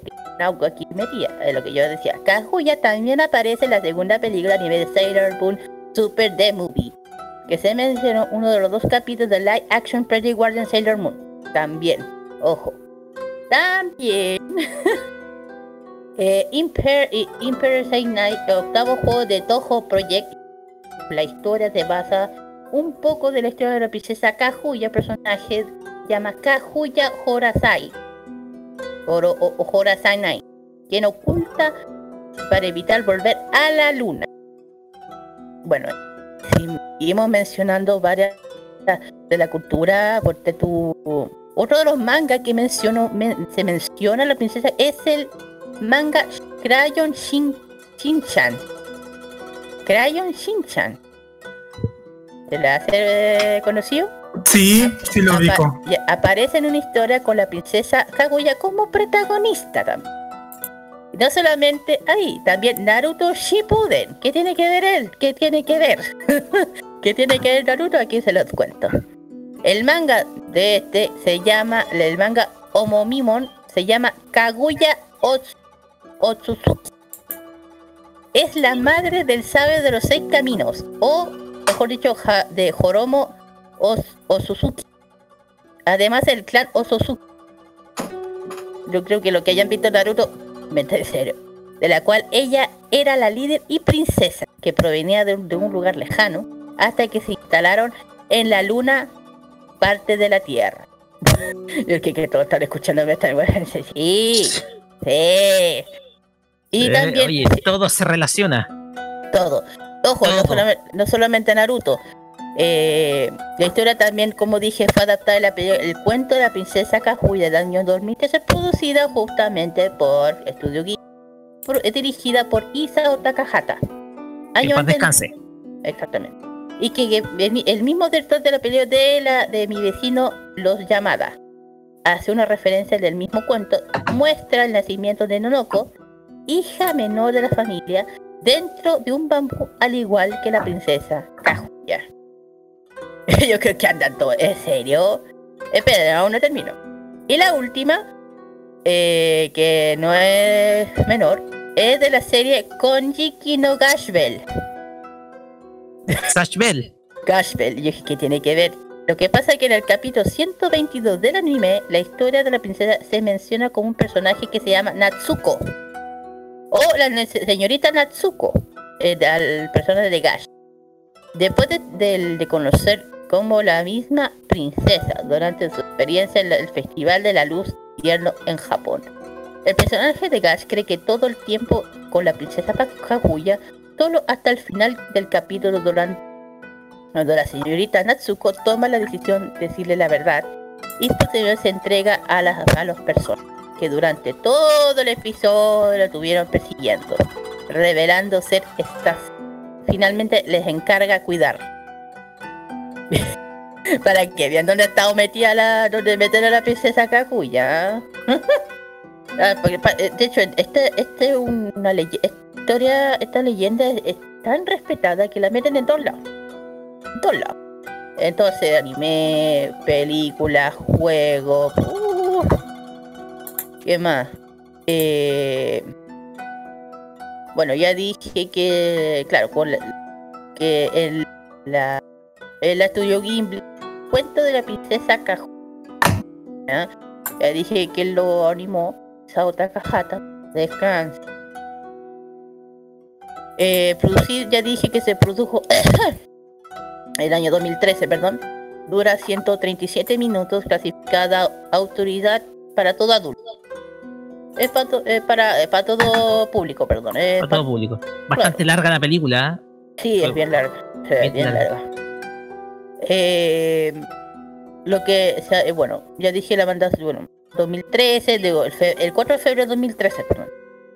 Eh, la película, de hecho, fue súper bien valorada esta película porque es muy bonita, porque se cuenta, se, eh, se- ay, se cuenta muy bien la historia de lo que es la princesa Kaguya, ¿ya? Yo ya dije, esta es una historia bien bonita, linda, dentro de la cultura japonesa, es muy es muy respetada esta historia. Yo lo- eh, eh, bueno, también tuvo su doblaje, ojo, no menor. Para que sepan, también fue doblada en México. Para que pocos saben, y también pues... Bueno, en fin. Eh, pero los personajes, bueno, en versión latina, la princesa Kaguya fue doblada por Annalise Sánchez. La princesa Kaguya. Por si no saben, ella ha hecho las voces de Ponte tú. La voz de. Ah, se me va. La de. La Little Pony, Little Pony, ¿cómo se llama la.? Rainbow Dash. Eso, la Rainbow Dash, gracias. Hace la voz de Rainbow Dash. Por parte del cortador de bambú, el abuelito, el abuelito, lo hizo el Sal- Salvador Najar, Najar, Najar. Najar, como me Naja. Najar, el que comió árabe. De- ha hecho la sí. De hecho, él es la voz de la rana René de Huckleberry Hound. Y también es la voz de Luke Skywalker de la película número 4. O sea, de la... la, no, la- Au, eso, No, no esperanza, New Hope. claro. Eh, por parte de la esposa, no, no, no se ha dicho quién lo hizo, pero el Satemaru, Satemaru, lo hizo Ricardo Bautista. Hizo el doblaje de, de esta película, que no saben quién es. Él hizo la voz de Miguel Ángel, la película nueva, perdón, de la película nueva. Eh, también ha hecho la voz de, de varios personajes, de uno de yo también, y también del amigo de... Perdón, ¿qué me pasa? Y la última, Lady Sagami. Eh, Patricia Bolaño. No, eh, Patricia Bolaño. Patricia Bolaño. Ella hizo la voz de Lady Sagami. Eh, una actriz bien conocida. Y bueno, también la doblaron en, en España. Yo no tengo y no quiero ni saber cómo le pusieron el nombre. Mejor no mencione. No, porque también No fue doblada en, en- eh, también fue doblada en España, así que no quiero Mejor dejemos en saber. latino. No quiero ni saber. No quiero ni saber, thank you. Y para que sepan, eh, au, perdón. Eh, esta película fue dominada en varias categorías. El 2013, mejor película, mejor director, mejor película animada, mejor película animada, mejor animación del año. Y ganó ganó, ganó, ganó en mejor película animada por Yoshiaki Ura. Perdón. Hoy ganó varios premios. Ha ganado muchísimos premios. Ojo, por parte de los premios asociados críticos la cine en, el cine en Boston. Fue ganadora con mejor película animada por Isao Takahata. Ojo. Y Exacto. y también ganó en el cine de Los Ángeles, ganó en el ci- cine de Toronto, Ojo, también ganó un premio. También en 2015 estuvo nominada a los premios Óscares. Ojo con eso, fue nominada al premio Oscar como mejor película de animación por Isao Takahata, Yoshiaki, ay, Yoshi, ah, Yoshiaki Nishimura. eso mismo, Saúl. Y también estuvo nominada a los premios Annie 2015. Ta- También estuvo nominada como mejor director y mejor me- música por Isao, eh, por Isao, música por Joe y Sai. Sai. ¿Qué me pasa? Y, y, Isaishi. Exacto. Isaishi. Eh, No era de, era de esperar de una película de la Gimli que, que terminara dominada varios premios y haya ganado. Más encima dominada a los premios Oscar, que no es menor. Eh, preguntas. ¿Qué les, llama, ¿Qué les llamó la atención? Yo quedé padre con todas las que leí. A ver, voy a comenzar yo porque me acuerdo porque yo vi la película y de Estudio Ghibli. Es bastante larga, de hecho, una película bastante larga, con más de dos horas. Y te, te relata una auténtica leyenda del folclore japonés, que es el cuento de princesa Kaguya. Porque, digámoslo, esto es una de las tantas leyendas folclóricas originarias de, de, de todos los territorios. Las, hay historias que te hablan de princesas en todos lados. Eh, aquí en Chile está la famosa historia de la Pincoya, el sur, Bien, tam- ¿sí? que te habla de doncellas y mujeres que, que son eh, que tienen atributos propios de las diosas. Y en el caso del cuento de la princesa Kaguya te muestra eh, una leyenda propia tradicional de ese Japón tradicional antiguo, en donde una diosa aparece entre medio del bambú, es hallada, tiene un carácter tan diminuto que quepa en la palma de la mano, es, va creciendo, le da fortuna a la, a, a- a- la gente que la encontró. Entonces, eh, este tipo de historias son atractivas principalmente para los directores para poder hacer dramatizaciones. Lo hizo Isao Takahata con el cuento de princesa Kaguya, que, ojo, contó con un estilo de animación que no era el tradicional de Ghibli, se hizo con eh, animación como si fuera dibujada simplemente en papel. Mm. ¿ya? Sin ese estilo que tenía eh, Ghibli tradicional, etcétera, pero igual con una gran calidad. Lamentablemente fue eh, eh, eso llevó a que el costo de la producción de la película subiera. Sí, es muy Ojo cara. detalle. Es, es Sí, muy fue- cara. eh, Fue la película más cara que hizo Studio Ghibli, de hecho. Sí, es la más cara. Exactamente. Entonces el tema es que tal es el caso de que estas historias llevan una carga principalmente, eh, llegan- llevan una carga mística que te permite decir, pucha, oye, esta, esta leyenda es, es, es algo que sin duda alguna es atractiva para poder dramatizar y para poder llevar a, a- en distintos escenarios. El caso de Inuyasha con la princesa dentro del espejo es el ejemplo, po. aunque vemos ahí una versión malvada, eso sí, de, de. Kaguya Hime. Claro. El- se puede ver en diversas historias, están también en la película de Sailor Moon, también donde se conoce precisamente Sí. la leyenda de la princesa Kaguya, que la ponen eh, más, eh, la- por la luna. exactamente por la luna. Eh, y son muchísimas, de hecho, eh, son muchísimos los. Es mucha la carga que tiene una historia como esa, una historia que es tradicional y folclórica. ¿Ya? Claro. y que dentro del ambiente sintoísta del cual se, se, se inmerse- eh, está inmerso Japón, También. principalmente está, eh, está ese respeto por esas, por esas viejas culturas y, y generalmente eh, estas historias se toman como algo religioso. Por eso muchas veces vemos en los campos japoneses a, jóvenes, a chicas jóvenes vestidas de sacerdotisa o haciendo rituales, un poco para rememorar ese aura, esa aura que tiene Kaguya Hime, Kaguya Sama, que co- como si es- las jóvenes fueran una representación propia de la pureza de algo que es divino. Eh, yo me acordé de Your Name con la representación de Mitsuha eh, como sacerdotisa, haciendo el famoso saque.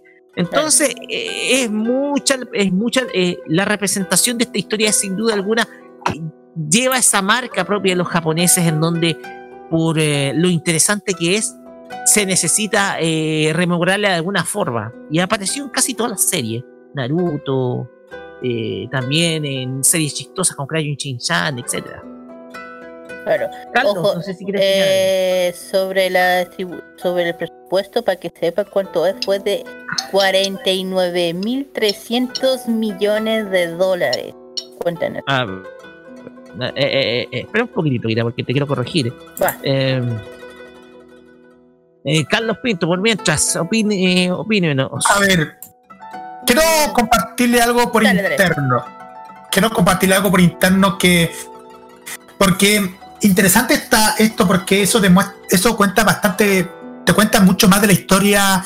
Más de la historia. mm, De lo, la historia de Japón. Sobre todo cuando se trata de lo que es el cuento del, de la. como es el cuento de la historia de la luna. Sobre todo lo que es la princesa Kaguya. De hecho, voy a contarle una. Un, le voy a contar un. Voy a mostrarle algo por interno y eh, mm, quisiera contarle. Y quiero mostrarle también para, para la fanpage. Esto que quiero presentarle, esto es un. También se han hecho en los merchandising de videojuegos, también se han hecho. eh, han hecho. Han hecho historias, mini historias relacionadas con el cuento de la princesa Kaguya como este caso de, de un juego de Sailor Moon para un sistema de videojuegos de, que hizo Bandai. Mira, oye, eh, aquí sí es un corto animado, parece. Sí, Y un corto animado que dura tres minutos y medio aproximadamente. sí, exactamente. Dale.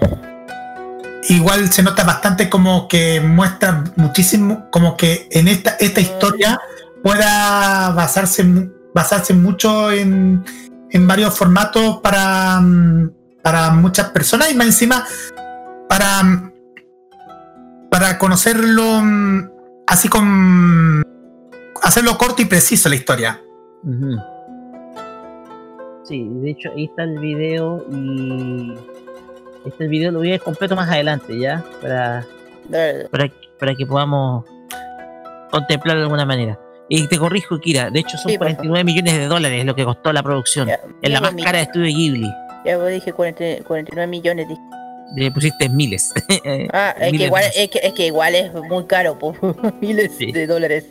Sí. Ser.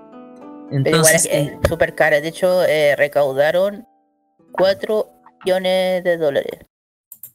4, lo, lo que se recaudó. Que estoy es. viendo, esto lo estoy viendo en la página. Pues bien, Una eh, historia, una gran historia de la cultura japonesa. Exactamente, Eh, una de las historias más tradicionales y, más conocidas de la cultura japonesa, ojo. Eh, es indispensable conocer la historia de Princesa Kaguya y, y de hecho Kira la contó más en detalle incluso que la película, porque en la película solamente llegan tres caballeros a, bu- a buscar casarla en vez de cinco. No son 3. Son Fueron- tres. Claro. En fin. Eh, ya, ya terminamos con el Function King, ojalá que les haya gustado, lo hayan aprendido lo que es la. Y ahora vamos con las dos canciones. La primera canción, justamente. Ya. La canción es del grupo Mo Momoiro Close Clover Z del opening de Moore's Pride del opening Zero Moon Crystal. Y la segunda es Yuko Minagawa y Sayaka Owa de Eternal eh, Star Eternity, que es el End Sailor Vamos y volvemos con el... Vamos.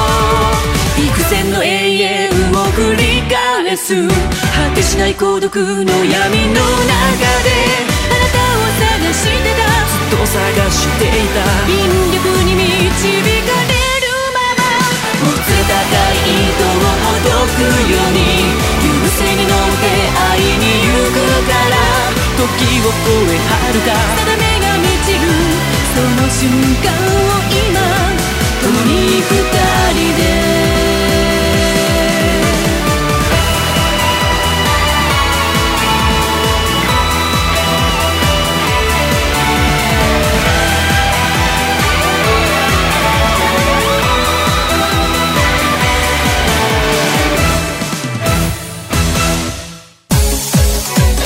Los sábados por la tarde son más entretenidos en compañía de Farmacia Popular en modo radio.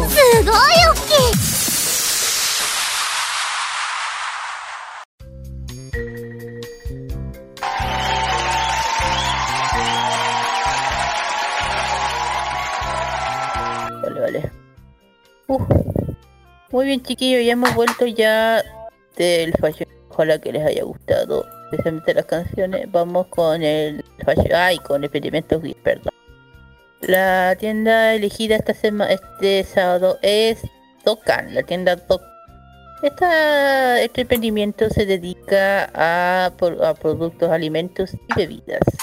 Muchos productos, merchandise, figuras articuladas de Bandai, de Dragon Ball, eh, peluches de, de muchas temáticas, especialmente de reto, de re- retros, perdón, como por ejemplo tienen, veo lo que veo, me da risa, tiene a He-Man, a Skeletor, tiene la nave de, de Robotech, por, perdón, eh, también tiene, eh, ¿cómo se llama? Desde la Guerra de la Galaxia, de Street Fighter, entre otros. Y también tiene eh, Sonic, eh, también, no solamente Sonic, también tiene eh, peluches de temática de perrito, las bandas de, de Naruto también ofrecen, también las bandas de los otros ninjas, eh, de los otros clanes, perdón. Eh, también tiene, por ejemplo, los- el, el merchandise de Mario Bros. Para los que les guste coleccionar cosas de Mario también. O para los niños, ponte tú que están de cumpleaños. Eh, y tienen algo que me acabo de no puede ser esta cosa. ¿Qué cosa? Ay, me- que la hermosa una, uno puede ser este peluche. Una hermosa cuncuna de 80 centímetros. me- Ya, no puede ser. Perdón, no me quiero ni reír, pero por favor, no puede ser. Volvió esa cuncuna, en serio. Perdón, sí, es una cuncuna para que sepan, es un peluche de los de, de los 80 o 90, ¿no? Es antiguos requete patita. Claro, requiere patita, exactamente. Y lo venden, parece que con una, una remasterización. Eh, también tienen figuras de Dragon Ball Star Bandai articuladas disponibles. Entre otras cosas. ¿Dónde se pueden ubicar, Carlitos? O encontrar. Están en facebook.com slash Docan Tienda con doble K. Docan Tienda. También lo mismo puede estar en instagram.com slash Docan Tienda. También eh, están en sus locales en Metro Plaza de Maipú, que están en Avenida 5 de Abril 093, local K5 de Galería Padre Hurtado. Y en Providencia, en Metro Los Leones, Avenida Providencia 2216, gal- local 53A de la Galería Dos Caracoles. Pero como ustedes saben, estos locales están cerrados, pero hacen envíos eh, per delivery. Entrega vía Chile Express o Starken. Perfecto. O Para sea, que puedan podemos cotizar y podemos incluso comprar. Sí, hacen despachos en todo el país. Y igual me dio tanta curiosidad cuando tú dijiste de la reque de batitas. Y, y aparte de eso, están vendiendo, ah, no solamente de eso, y están vendiendo mm, figu- figuras del perro Chocolo. Ah, Exacto. Exacto. ¿Qué, qué, qué, qué, qué? El perro Chocolo, mira, fíjense. Bueno, no. Eh, Ah, lo voy a mandar el interno porque sí, sí, sí, También- sí, estamos, estamos viendo, sí, ahí está. de 30, 30 cen- 30 centímetros el perro Chocolo. weón, en serio. Ahí está. Mejor me callo. Ven- oye, vende de todo este- esta tienda. ¿ah? Sí, ahí está. Eh, ahí está. Hermosa cuncuna de 80 centímetros. Ah, ahí está. Ese, la- ese es el rey que pa- el rey patita. Y, la- y también tienen peluche de la gallita pintadita también. What? De la gallita, de la gallinita pintadita también. Oh, no me vuelvas a, a- a poner a cabra chica, gracias. Ah, son, pero son los favoritos de los, de los niños de, de hoy. Son los favoritos de los niños de hoy. Bueno, Pero lo que pasa es que volver a, a escuchar eso o verlo para nosotros es de este guayano. O sea, tampoco lo de los, los, los peluches de payaso, del payasito Plim Plim Plim tampoco. Ay, Carlos. ya, No, pero hay de todo, hay de todo, hay de todo.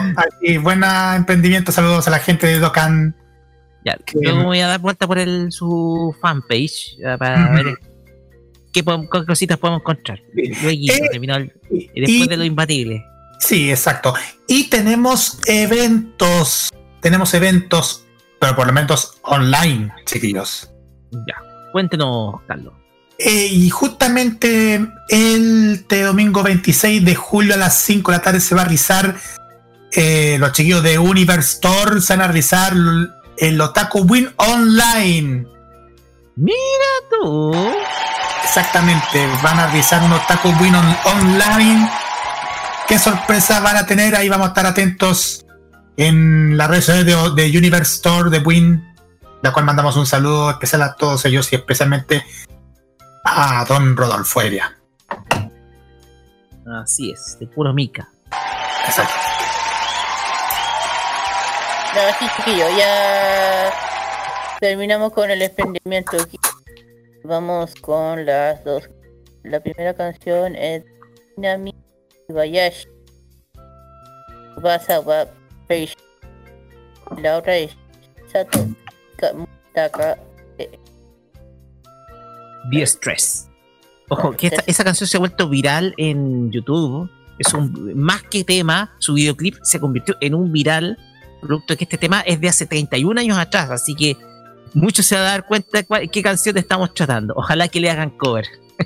Muy bien. Vamos con el tercer bloque de recién. Me vamos.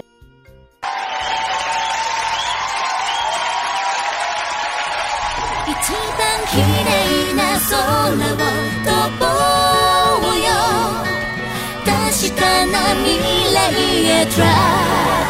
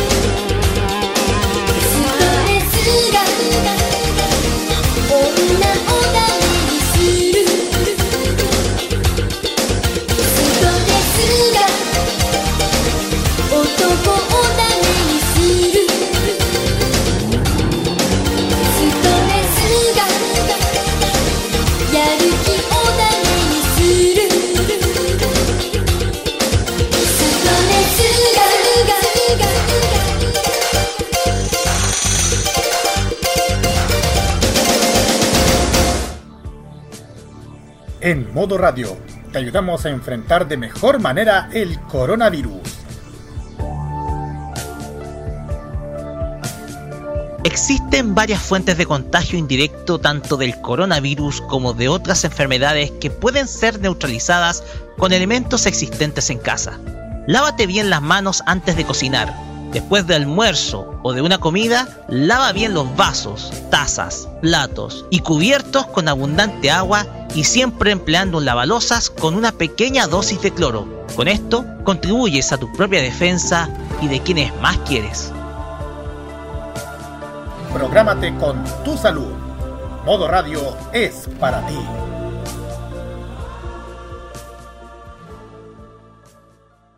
Prográmate con Modo Radio. Modo Radio es para ti.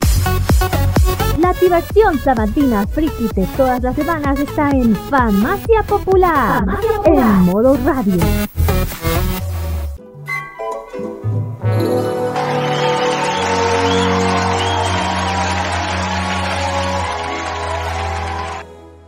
Continuamos acá en Farmacia Popular por modo radio y llegamos a la sección en donde repasamos una serie animada del pasado. No tanto del recuerdo de los históricos 80, los cuales hemos comentado, sino una serie que fue conocida o se hizo conocida en la primera década de este nuevo siglo, nuevo milenio. Y esta serie tiene muchos elementos que para mí son controversiales, porque a mí se me hizo sospechosa esta serie. Ya lo vamos a explicar por qué. Pero antes, vamos con la música característica de la banda sonora de esta obra.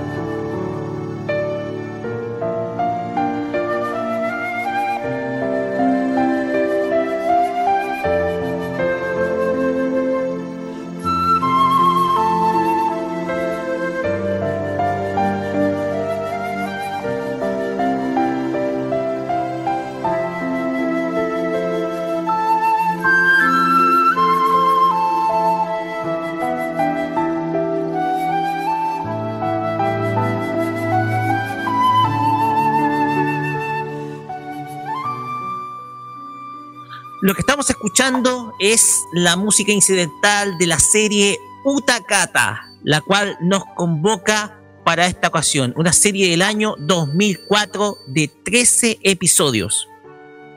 El Majo Shoyo es uno de los estilos de animación con más seguidores en Japón, con muchas obras hechas desde fines de los 60 hasta el día de hoy. Muchas tocan temas maduros y quizás el mayor exponente fue Huella Magic Madoka Mágica.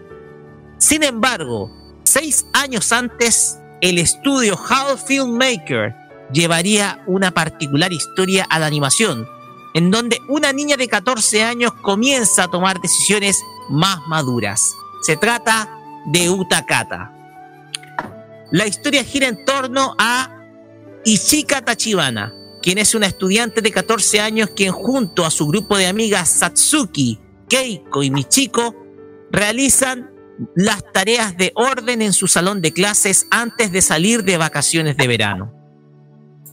Un día, Sai, su tutor, le obsequia un extraño adorno con 12 gemas incrustadas, el cual emplea como un decorado para su teléfono celular. Mientras realiza las tareas de orden y aseo, se encuentra con un extraño espejo, el cual le entrega, eh, le entrega un reflejo distinto al de ella, el reflejo de una muchacha de cabellos celestiales que eh, en algún momento vio en sus sueños y que responde al nombre de Manatsu. Por una extraña razón, esa misteriosa chica sale del espejo para encontrarse con Ichika. Esta última decide ocultar la proveniencia de Manatsu ya que podría interpretarse para varios malos entendidos. Sin embargo, Manatsu conoce el poder que tiene el broche que lleva Ichika, el cual le permite tener solo por un momento del día diversos poderes propios de una bruja, dependiendo, claro, está del color del cual haga uso, el cual representa algunos de los elementos existentes del planeta. Al consumirse ese poder, la gema, pierde su color y su poder se da por finalizado. Es a partir de ese momento en donde cada episodio de la serie Ichika comienza a hacer uso de cada gema, haciendo una representación viviente de algunos de los elementos terrestres existentes. Sin embargo, a pesar de tener una trama simple, el misterio está eh, dentro del adorno. ¿Cuál es el principal propósito del adorno que usa en su teléfono celular ¿Qué es lo que sucederá una vez que todas las gemas existentes en el adorno terminen su uso? La historia deja abierto ese misterio, mientras que Ichika, con el paso de los capítulos, se siente cada vez más dominada por una fuerza extraña a medida que hace uso del broche, y que la presencia de Manatsu en su vida no es una mera casualidad. Vamos con los personajes de esta serie, comenzando por la protagonista, Ichika Tachibana. Es una estudiante secundaria de 14 años de edad y una personalidad tranquila y reservada. Diariamente vive su vida con su grupo de amigas conformado por Satsuki, Keiko y Michiko. Y, y a la vez comparte con sus tutores de enseñanza Kei y Sei, quien este último le regala un broche con 12 gemas de colores incrustadas en él.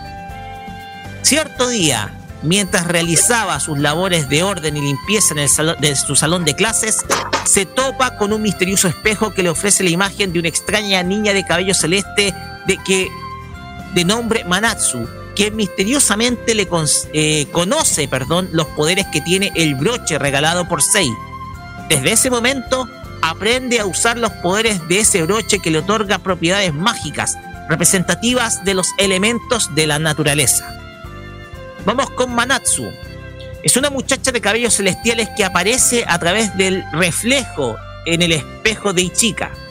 Es una muchacha de origen misterioso que aparenta tener la misma edad de la protagonista y al contrario de ella, es de un carácter extrovertido y alegre. En la serie se hace pasar por una amiga lejana de, Ichika ante sus amigas a modo de no revelar su identidad. Sin embargo, por alguna extraña razón, conoce las propiedades mágicas de las gemas del broche que porta Ichika, motivándola a su uso. Vamos con Satsuki. es una de las amigas de Ichika y posee un carácter fuerte y decidido. Sin embargo, ella oculta una historia negra detrás que le hace evitar reunirse con otros niños cerrándose solo al círculo de su amiga Ichika y del resto de sus amistades.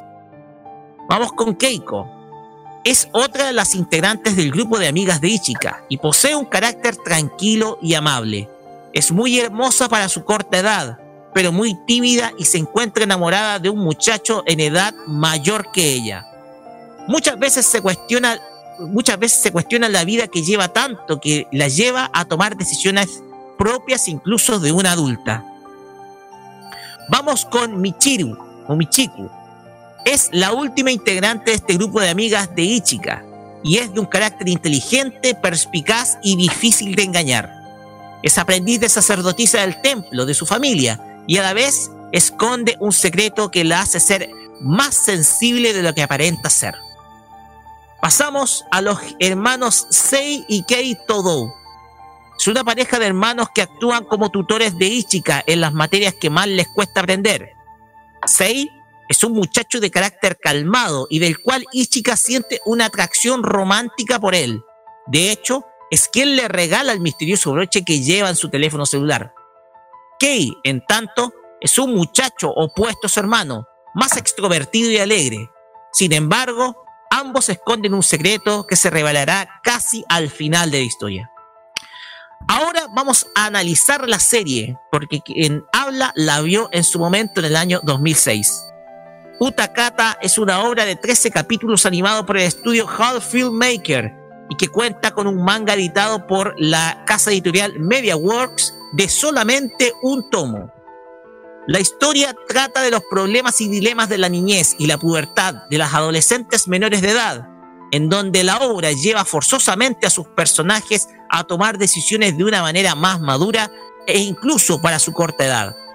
Sin embargo, existen elementos mucho más controvertidos que hacen de esta obra algo sospechosamente irregular a otras del género del Mahou Shoyo. Quizás la más evidente es con Ichika, quien al hacer uso de cada una de las gemas de su broche, sufre una transformación que la convierte en una verdadera chica mágica representando el elemento del color del, del tema usado, de la gema usada, perdón. Sin embargo, la obra forzosamente lleva a que el personaje adopte algunas poses excesivamente sugerentes, producto del escotado de alguno de los trajes que adopta al, al usar algunas de esas gemas. Sin embargo, no es la única personaje quien sufre de esta excesiva sexualización. Todos los, todas las miembros del círculo de amigas, sobre todo Keiko, al igual que Manatsu, son ilustradas de manera sugerente por la misma obra, haciendo de esta veces una alegoría a la sexualidad en edad infanto-adolescente lo que la lleva a transformarse en una obra completamente controvertida si es vista hoy en día. Pero esto no es todo. Otras temáticas que aborda la misma obra se encuentra el maltrato infantil, el bullying, la presencia de romances impropios y un montón de tabúes que no hacen más que agregar un mayor carácter controversial a Utakata, entre los cuales podemos toparnos con las con que los niños guardan secretos respecto a temas sentimentales con personajes mayores de edad, en este caso Ichika con Sei, quien es casi cinco años mayor que él, y que pueden abrir ciertos romances que sin duda son incorrectos para el canon de hoy en día nuestro como sociedad. Todos estos condimentos hacen que Utakata sea un majo shoyo completamente controversial y muy adelantado para su época sin embargo, a mi opinión, esta serie tiene elementos que la hacen muy polémica, pero atractiva e interesante para un público que busca redescubrir series que el tiempo ha ido olvidando. La pregunta es, ¿te atreverías a verla hoy? Eso es lo que dejo con eh, esta serie Utakata que ahora dejo a ustedes a que ustedes puedan opinar. Eh, ya, eh, yo voy a opinar es breve. Eh, esta serie no la he visto, pero a la autora, de, creador de este manga sí lo conozco. Tiene otra. No me acuerdo el No me acuerdo el nombre de este llama el otro. Me aparecía. Eh, me aparecía el manga que tiene este creador. Se llama el Keito Come. Kate. Sí. Espera, ¿Keito cuánto? Keito Come. Come. Que tiene Kuchibiri Balance, Spice and Wolf, Utakata, Bibi Raid Operation. Esas son las algunas Sí, de las obras. Sí, sí, hay una que son parecidas. Sí, hay una que yo vi, me parecía. Yo, ojo, eh, este tema de que una niña enamorada de un mayor, eso ya en japonés no es raro, o sea, casi se ha visto en varias películas, ojo. O varias series, perdón. Pero igual es mal visto. Pero igual les gusta poner esos temas tabú a los japoneses en la serie. Como no se puede en la vida real, lo ponen en, la, lo que es la animación. Eh, en todo caso, esta serie no la he visto, pero de que, de hecho, siento que tiene un poco de Yu. No sé si estáis de acuerdo. Sí, tiene elementos Yuri. Te cuento. Sí, sí, tiene. Hay una relación yurika eh, o una relación sentimental lésbico entre Manatsu, eh, entre Satsuki y Keiko. Y ojo que Keiko es un personaje excesivamente sexualizado porque a sus 14 años de edad tiene pecho grande, por así decirlo, un poco para poner en contexto. Así que, eh, pues, este creador tiene la particularidad de que todas sus series tienen un poco de, de Yuri. Un poco. Y de hecho, esta serie no es apto para cabros chicos, o sea, para menores, es para, mayores de 18 años. Porque una Exactamente. por los temas que, que toma. El tema de del, del Yuri, de, del pianismo, del tema de tema del con rock, de que las lolitas se enamoren mayor o de, de lo que contó el rock. Pero no sé si la vería porque ya dije yo como he visto otras series de este mismo ya tendría una idea de cómo va. Sería como repetir la misma. Yo digo, si la quieren ver, véanla, pero es por su propia responsabilidad, como pues para mayores, y es un toñé. Lo único que voy a decir. Nada más, eso. A ver, a ver, yo concuerdo con lo que dice la Kira, pero puedo detallar otras cosas, puedo detallar algo relacionado con, lo- con los sellos que participaron detalle. en, la serie, en esa serie.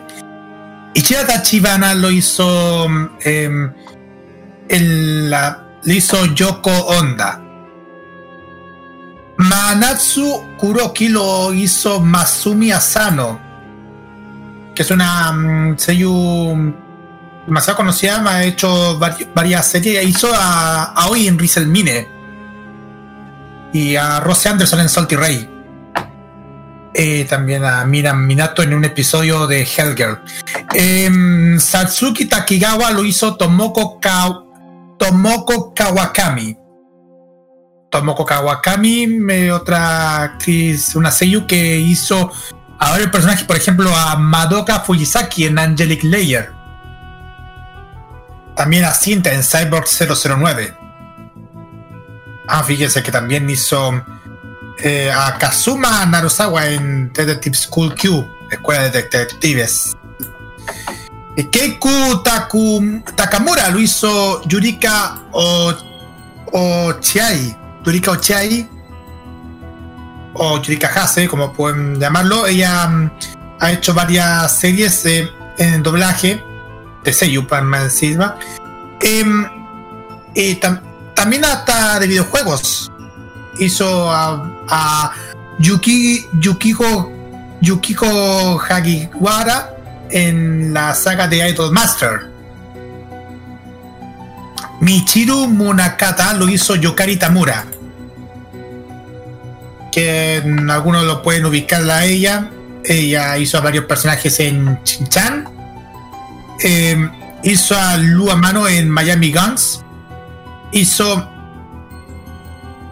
mi- fíjense el nombre, a Elf en Caballero del Mundo Mon. Y Ten Ten en Naruto. También hizo a Misha en Pitaten. Y Sei todo lo hizo Nobuo Tobita. Kai todo lo hizo Nobutoshi Kana. Y finalmente Saya Kogure lo hizo María Kawamura. María Kawamura que, mm, que es, lo ubican, mm, para muchos lo- pueden ubicarla por Iyal en Sailor Moon. Y a Kyoko en Evangelio también. Y también fíjense el, el personaje que hizo a Chida Ma- Mamilla en Utena. Para que echen un vistazo, chiquillos. Y a Lilith en Rosé Vampire. Eso puede detallar de cerca del, del cast de Seiyus que participaron. Ok, usted no ha visto la serie, claro está. Tampoco no he visto. Ya, más que nada, igual si lo buscan pueden verla. El tema es que está disponible. Eh, no está catalogada, de hecho.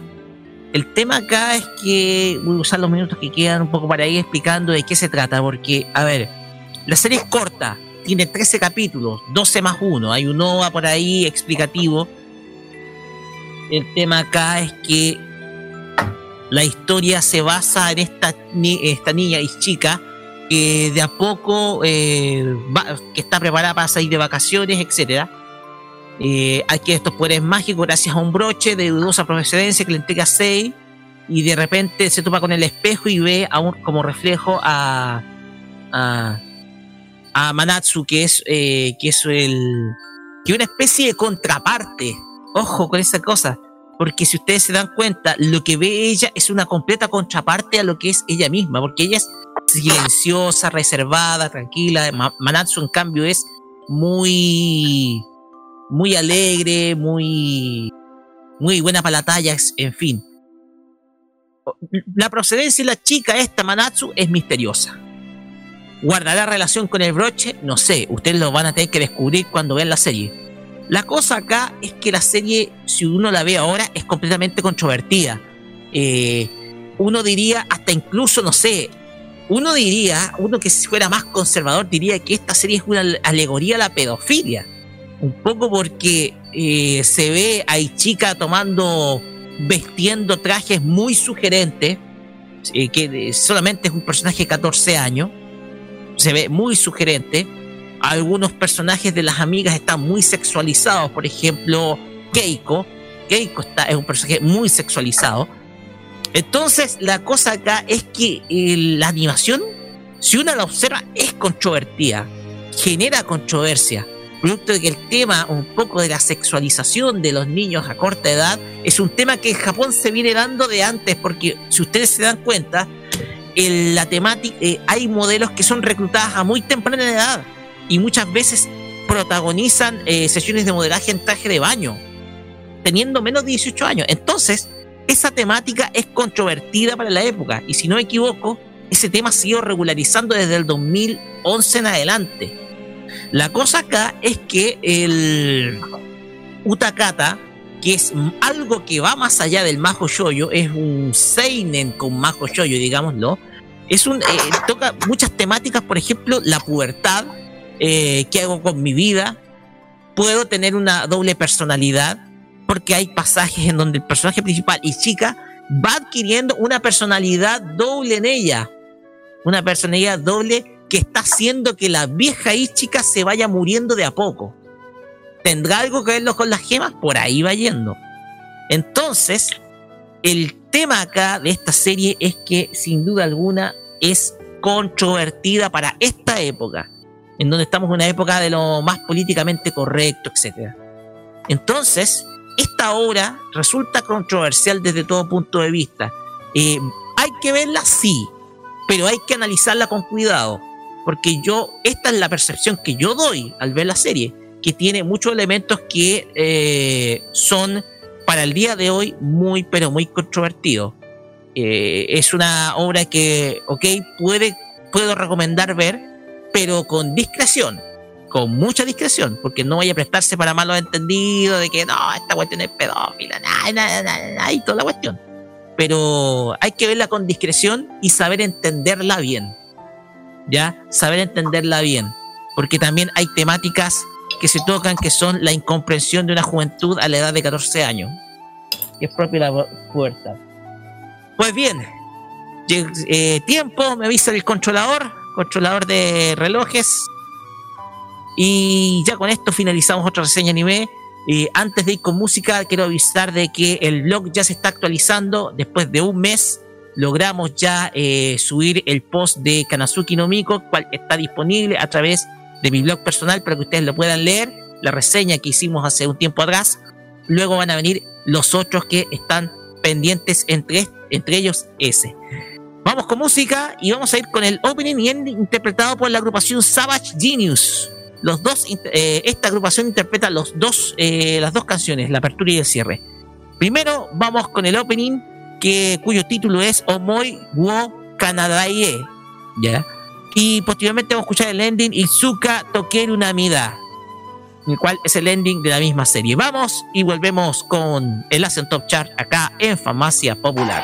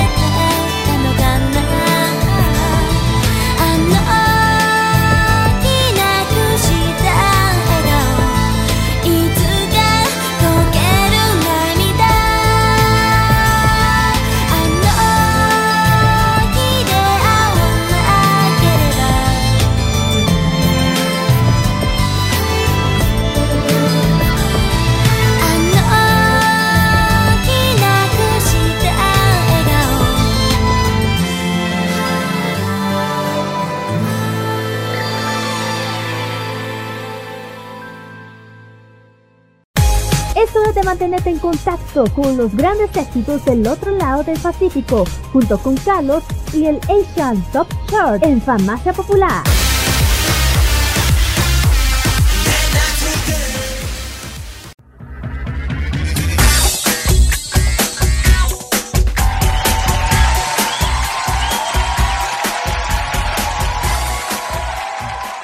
Continuamos acá en Farmacia Popular por Nuevo Radio y oye, está ahí tatareando la canción del. Un poquito que está tatareando la canción de la presentación de la. Touchar a este amigo Carlos Pinto. Sí, es que quería saber cómo se llama el nombre de, esa, de ese tema. Ya, bueno, hay que buscarlo y ponerlo para otro capítulo. Vamos, Carlos. Bueno, y ya vamos directamente al Lesson Top Chart y vamos directamente a los éxitos que están pasando directamente de Hong Kong. Exactamente, vamos por, vamos por Hong Kong y vamos directamente a al grano, porque en el décimo lugar eh, está Jackson One con el tema Bullet to the Heart. Ahora le voy a dar detalle por qué. En el primer lugar está Dear Jane con el tema Galactic Repairman. Octavo lugar se encuentra Karen Mock con el tema Slowly Like You. La misma artista está en el séptimo lugar con el tema Breaking is Hazardous. Esos son lo- los temas, las canciones en Top 40, por si acaso. En el sexto lugar está Hopper Who con el tema 2.0 esos son los temas que se, están que han- se han escuchado en, últimamente en Hong Kong. Pero, ¿qué pasa en el del quinto al primer lugar? Ahí lo vamos a escuchar a continuación.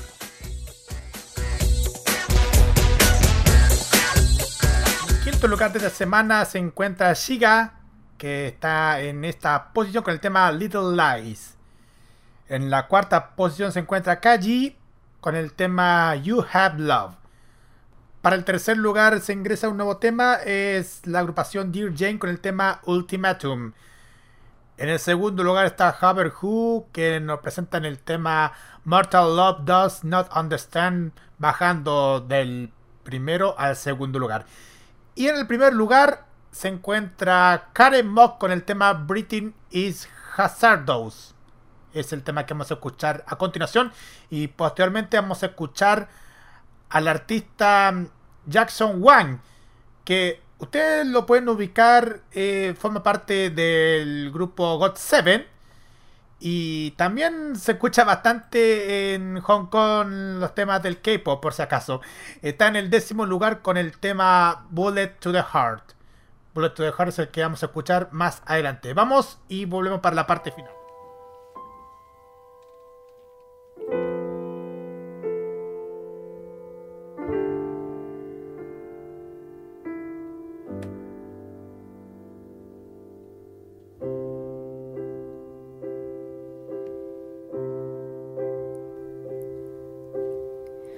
缺氧到似有幻象，乏力地躺於地上，合上雙眼用皮膚感應無常。這裏有過你，未及步離場，被你的氣味筑起了圍牆，從頭再呼吸，殘存那种美。现在嘗到的苦，从前是最动人甜美，旧事物充斥空气内。一呼一吸都有害。床邊有你，听有你，進出於腦海。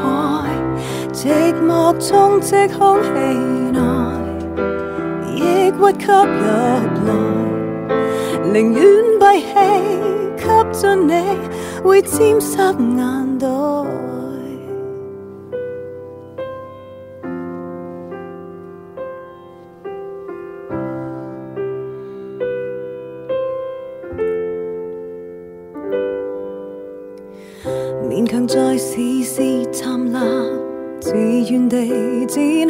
学习，尽快适应着残忍的低气压，似，欠缺勇气，不敢失去你，亦欠骨气让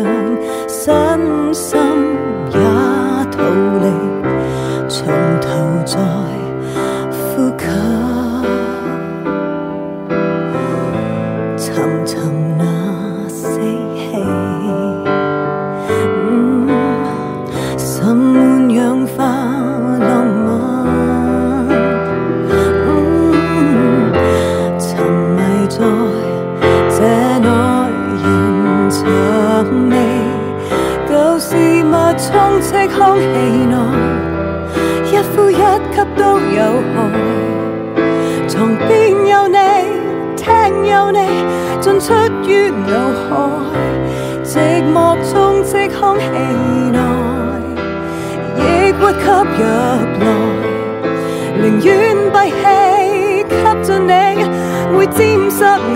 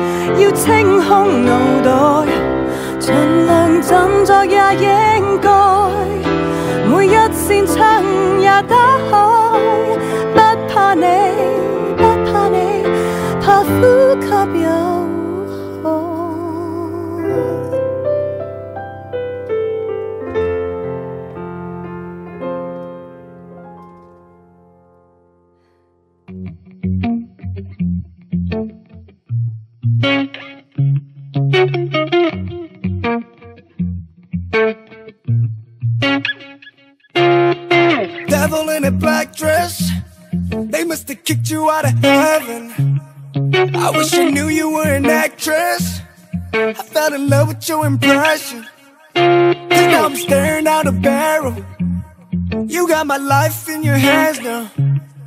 You wanna hit me with an arrow. Six seconds till it's man down. Left a load of in your target, you marked it. I'm the one you chosen to hit, I'm your victim. Finger on the trigger, I know it's too late to be saved.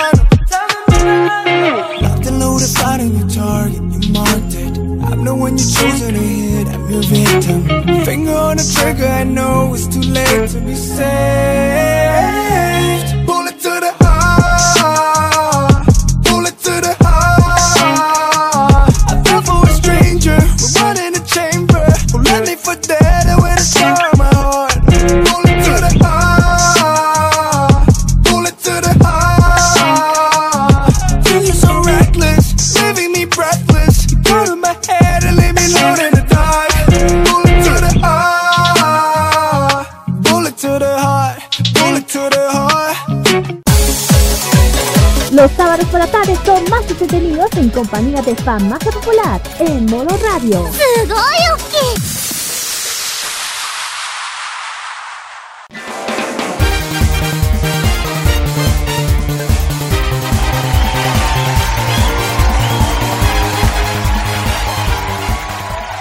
Así es, y oye, podemos decir por fin estamos terminando a tiempo.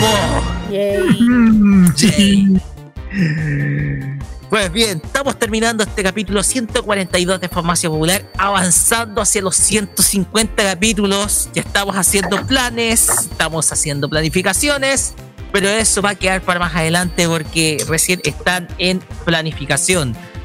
Pero llegamos al momento de los saludos, a la despedida nuestra. Vamos a comenzar con Kira porque, eh, a propósito, Kira está un poquito delicadita, así que, eh, así que Kira, vamos nomás con tus saluditos. Y un eh, a todos los a todos a los sorry que de repente me bajó la niña ah, no vea delicadita eh eso no contigo saludo a todos los champions cueca. Ya next Ok, next, dijo. Oye, esa es la señal del K-Mod, así que para que los que no cachen, es de la señal del K-Mod. Carlos Pinto. Ay, ay, ay, corte y preciso. Saludos a toda la gente que también nos han escuchado durante el día jueves en K-Mod. Agradecemos muchísimo. Más También a, a Alice, a, a Daniela Alejandra, a Nishimura Kyo, a mucha gente que, que me sigue en mis redes sociales. Y nada más, con, a corto y preciso. Y Preciso. saludo especial a, a Lizeth Chan. Claro. Todo el ánimo para nuestra amiga Lizzy. Eh, recuperaciones, está un poco delicada la garganta. Así que eh, les deseamos todo lo mejor a la Lizzy. Y principalmente ellos, recupérate prontito, ¿ya? Y vamos nuevamente, nuevamente ver en las redes. ¿Y qué más, Carlos? Eh, eso nomás, eso lo saludo. Corto y preciso. Roque, tu turno. Perfecto. Mira, voy a mandar un saludo muy especial a, sobre todo a dos personas que, nos, que son dos oyentes nuestros, pero también dos compañeros de trabajo nuestros. Estamos hablando de Roberto Camaño y Nicolás López, eh, quienes eh, el día miércoles, si ustedes estaban escuchando el día de ayer en la noche, en lugar de Ría Selena, estuvimos escuchando el programa especial que hicimos el día miércoles. Este, ya este miércoles vamos a volver con, con modo clásico pero darle las gracias por el gran trabajo, sobre todo a Nicolás, por organizar esta gran entrevista que tuvimos y al cual participé eh, con Denise y con Carlos Corales del grupo Agua Turbia. Fue una gran entrevista, una tremenda noche la que pasamos, los dos muy simpáticos, agradables, una conversación que fue distendida, al contrario de otros medios de comunicación. Entonces se disfrutó mucho el momento. Entonces, eh, gracias también por la, la gran audiencia que tuvimos ese día, eh, ese día miércoles. También la audiencia que tuvimos el día de ayer en la repetición. Recuerda que también va a haber una tercera repetición en mañana a las 22 de esa entrevista, pero también pueden escucharla y está disponible en Spotify. Y está en el Spotify de los Imbatibles. El- si ustedes se encuentran con un audio distinto en el Spotify de los Imbatibles, esa es la entrevista que nosotros hicimos a Agua Turbia. A Denise y a Carlos Corales, las gracias y un gran saludo. Muchas gracias por acogerse a esta entrevista. Y sin duda alguna han sido un 7 con nosotros. Dos figuras importantes del mundo de la música en nuestro país, dos leyendas de la música en nuestro país. De leyendas del rock. Así es. Pues bien, con esto terminamos este capítulo de Famacia Popular. Recuerden que el- a partir del lunes este capítulo va a estar en nuestras plataformas de podcast y se repite también a las 15 horas. Mientras tanto, nosotros nos cambiamos de estudio, nos vamos a Estudio Los Imbatibles, vamos a tener un gran programón esta, en esta ocasión y nos vamos a ir con música. Vamos a ir con una canción cortita y precisa, bien relajada. Esta la canta Yusuki Ryoka. Para aquellos que no ubican, es la es la, una, es la Seiyu de la profesora. ¿Cómo se llama la profesora esta del Instituto Preuniversitario de Chobits? Se olvidó. Oh, discúlpenme. Ay, yo también se me olvidó, pero a ver. Takako, déjalo. Takako Mizuki. Takako. Takako. Sí, Takako Mizuki, la profesora Mizuki. Ahí está. ¡Ah! ¡Se me olvidaba! ¡Ah! Vamos a escuchar el tema Hirusai, Hiru- Hirusagi no Tawamure, que es un user song de eh, la serie Chobits, que generalmente se toca instrumental, pero en esta es la versión interpretada. Así que con este tema nos despedimos. Será hasta el próximo sábado con más aventuras otaku y también muchas cosas entretenidas del mundo de Oriente solamente por Famacia Popular. Buenas noches, muchas gracias y nos vemos un rato a los imbatibles. Chau, chau. Nos vemos un rato más. Bye bye.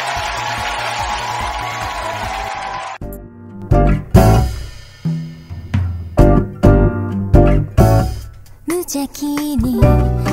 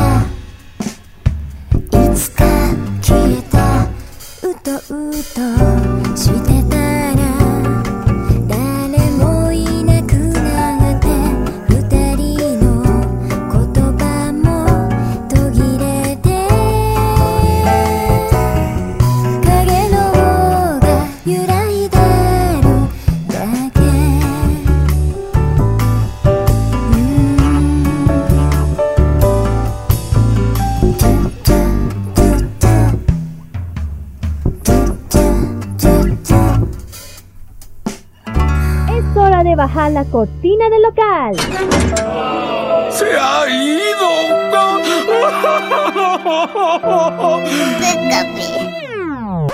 Pero no te preocupes. En siete días más, Kira, Carlos, Daniel y Roque volverán a atenderte con la mejor disposición y con los mejores remedios que te harán llevar en un instante a las tierras del oriente. La Patria Friki puede descansar a partir de ahora por la Farmacia Popular. Déjate atender a partir de ese momento en modo radio. Hasta la vista. Adiós. Revoir. Que les vaya chévere. Adiós. Sayonara, troncos. Adiós. Adiós. Adiós. ¡La voten! Adiós. Adiós.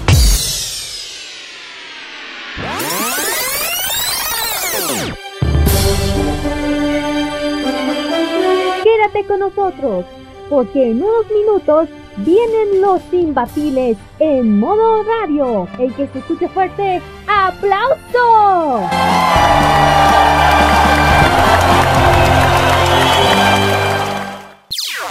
Las opiniones emitidas en este programa son de exclusiva responsabilidad de quienes las emiten y no representan necesariamente el pensamiento de modoradio.cl.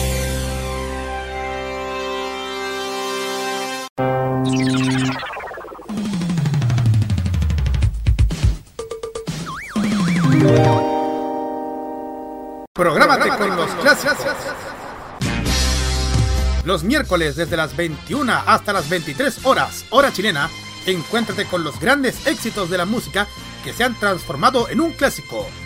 Todas las semanas, Rocky Espinosa te lleva a un recorrido de 50 años de música y distintos estilos a través del clásico de los miércoles. Modo clásico. Prográmate con Modo Radio. Modo Radio, es, para ti.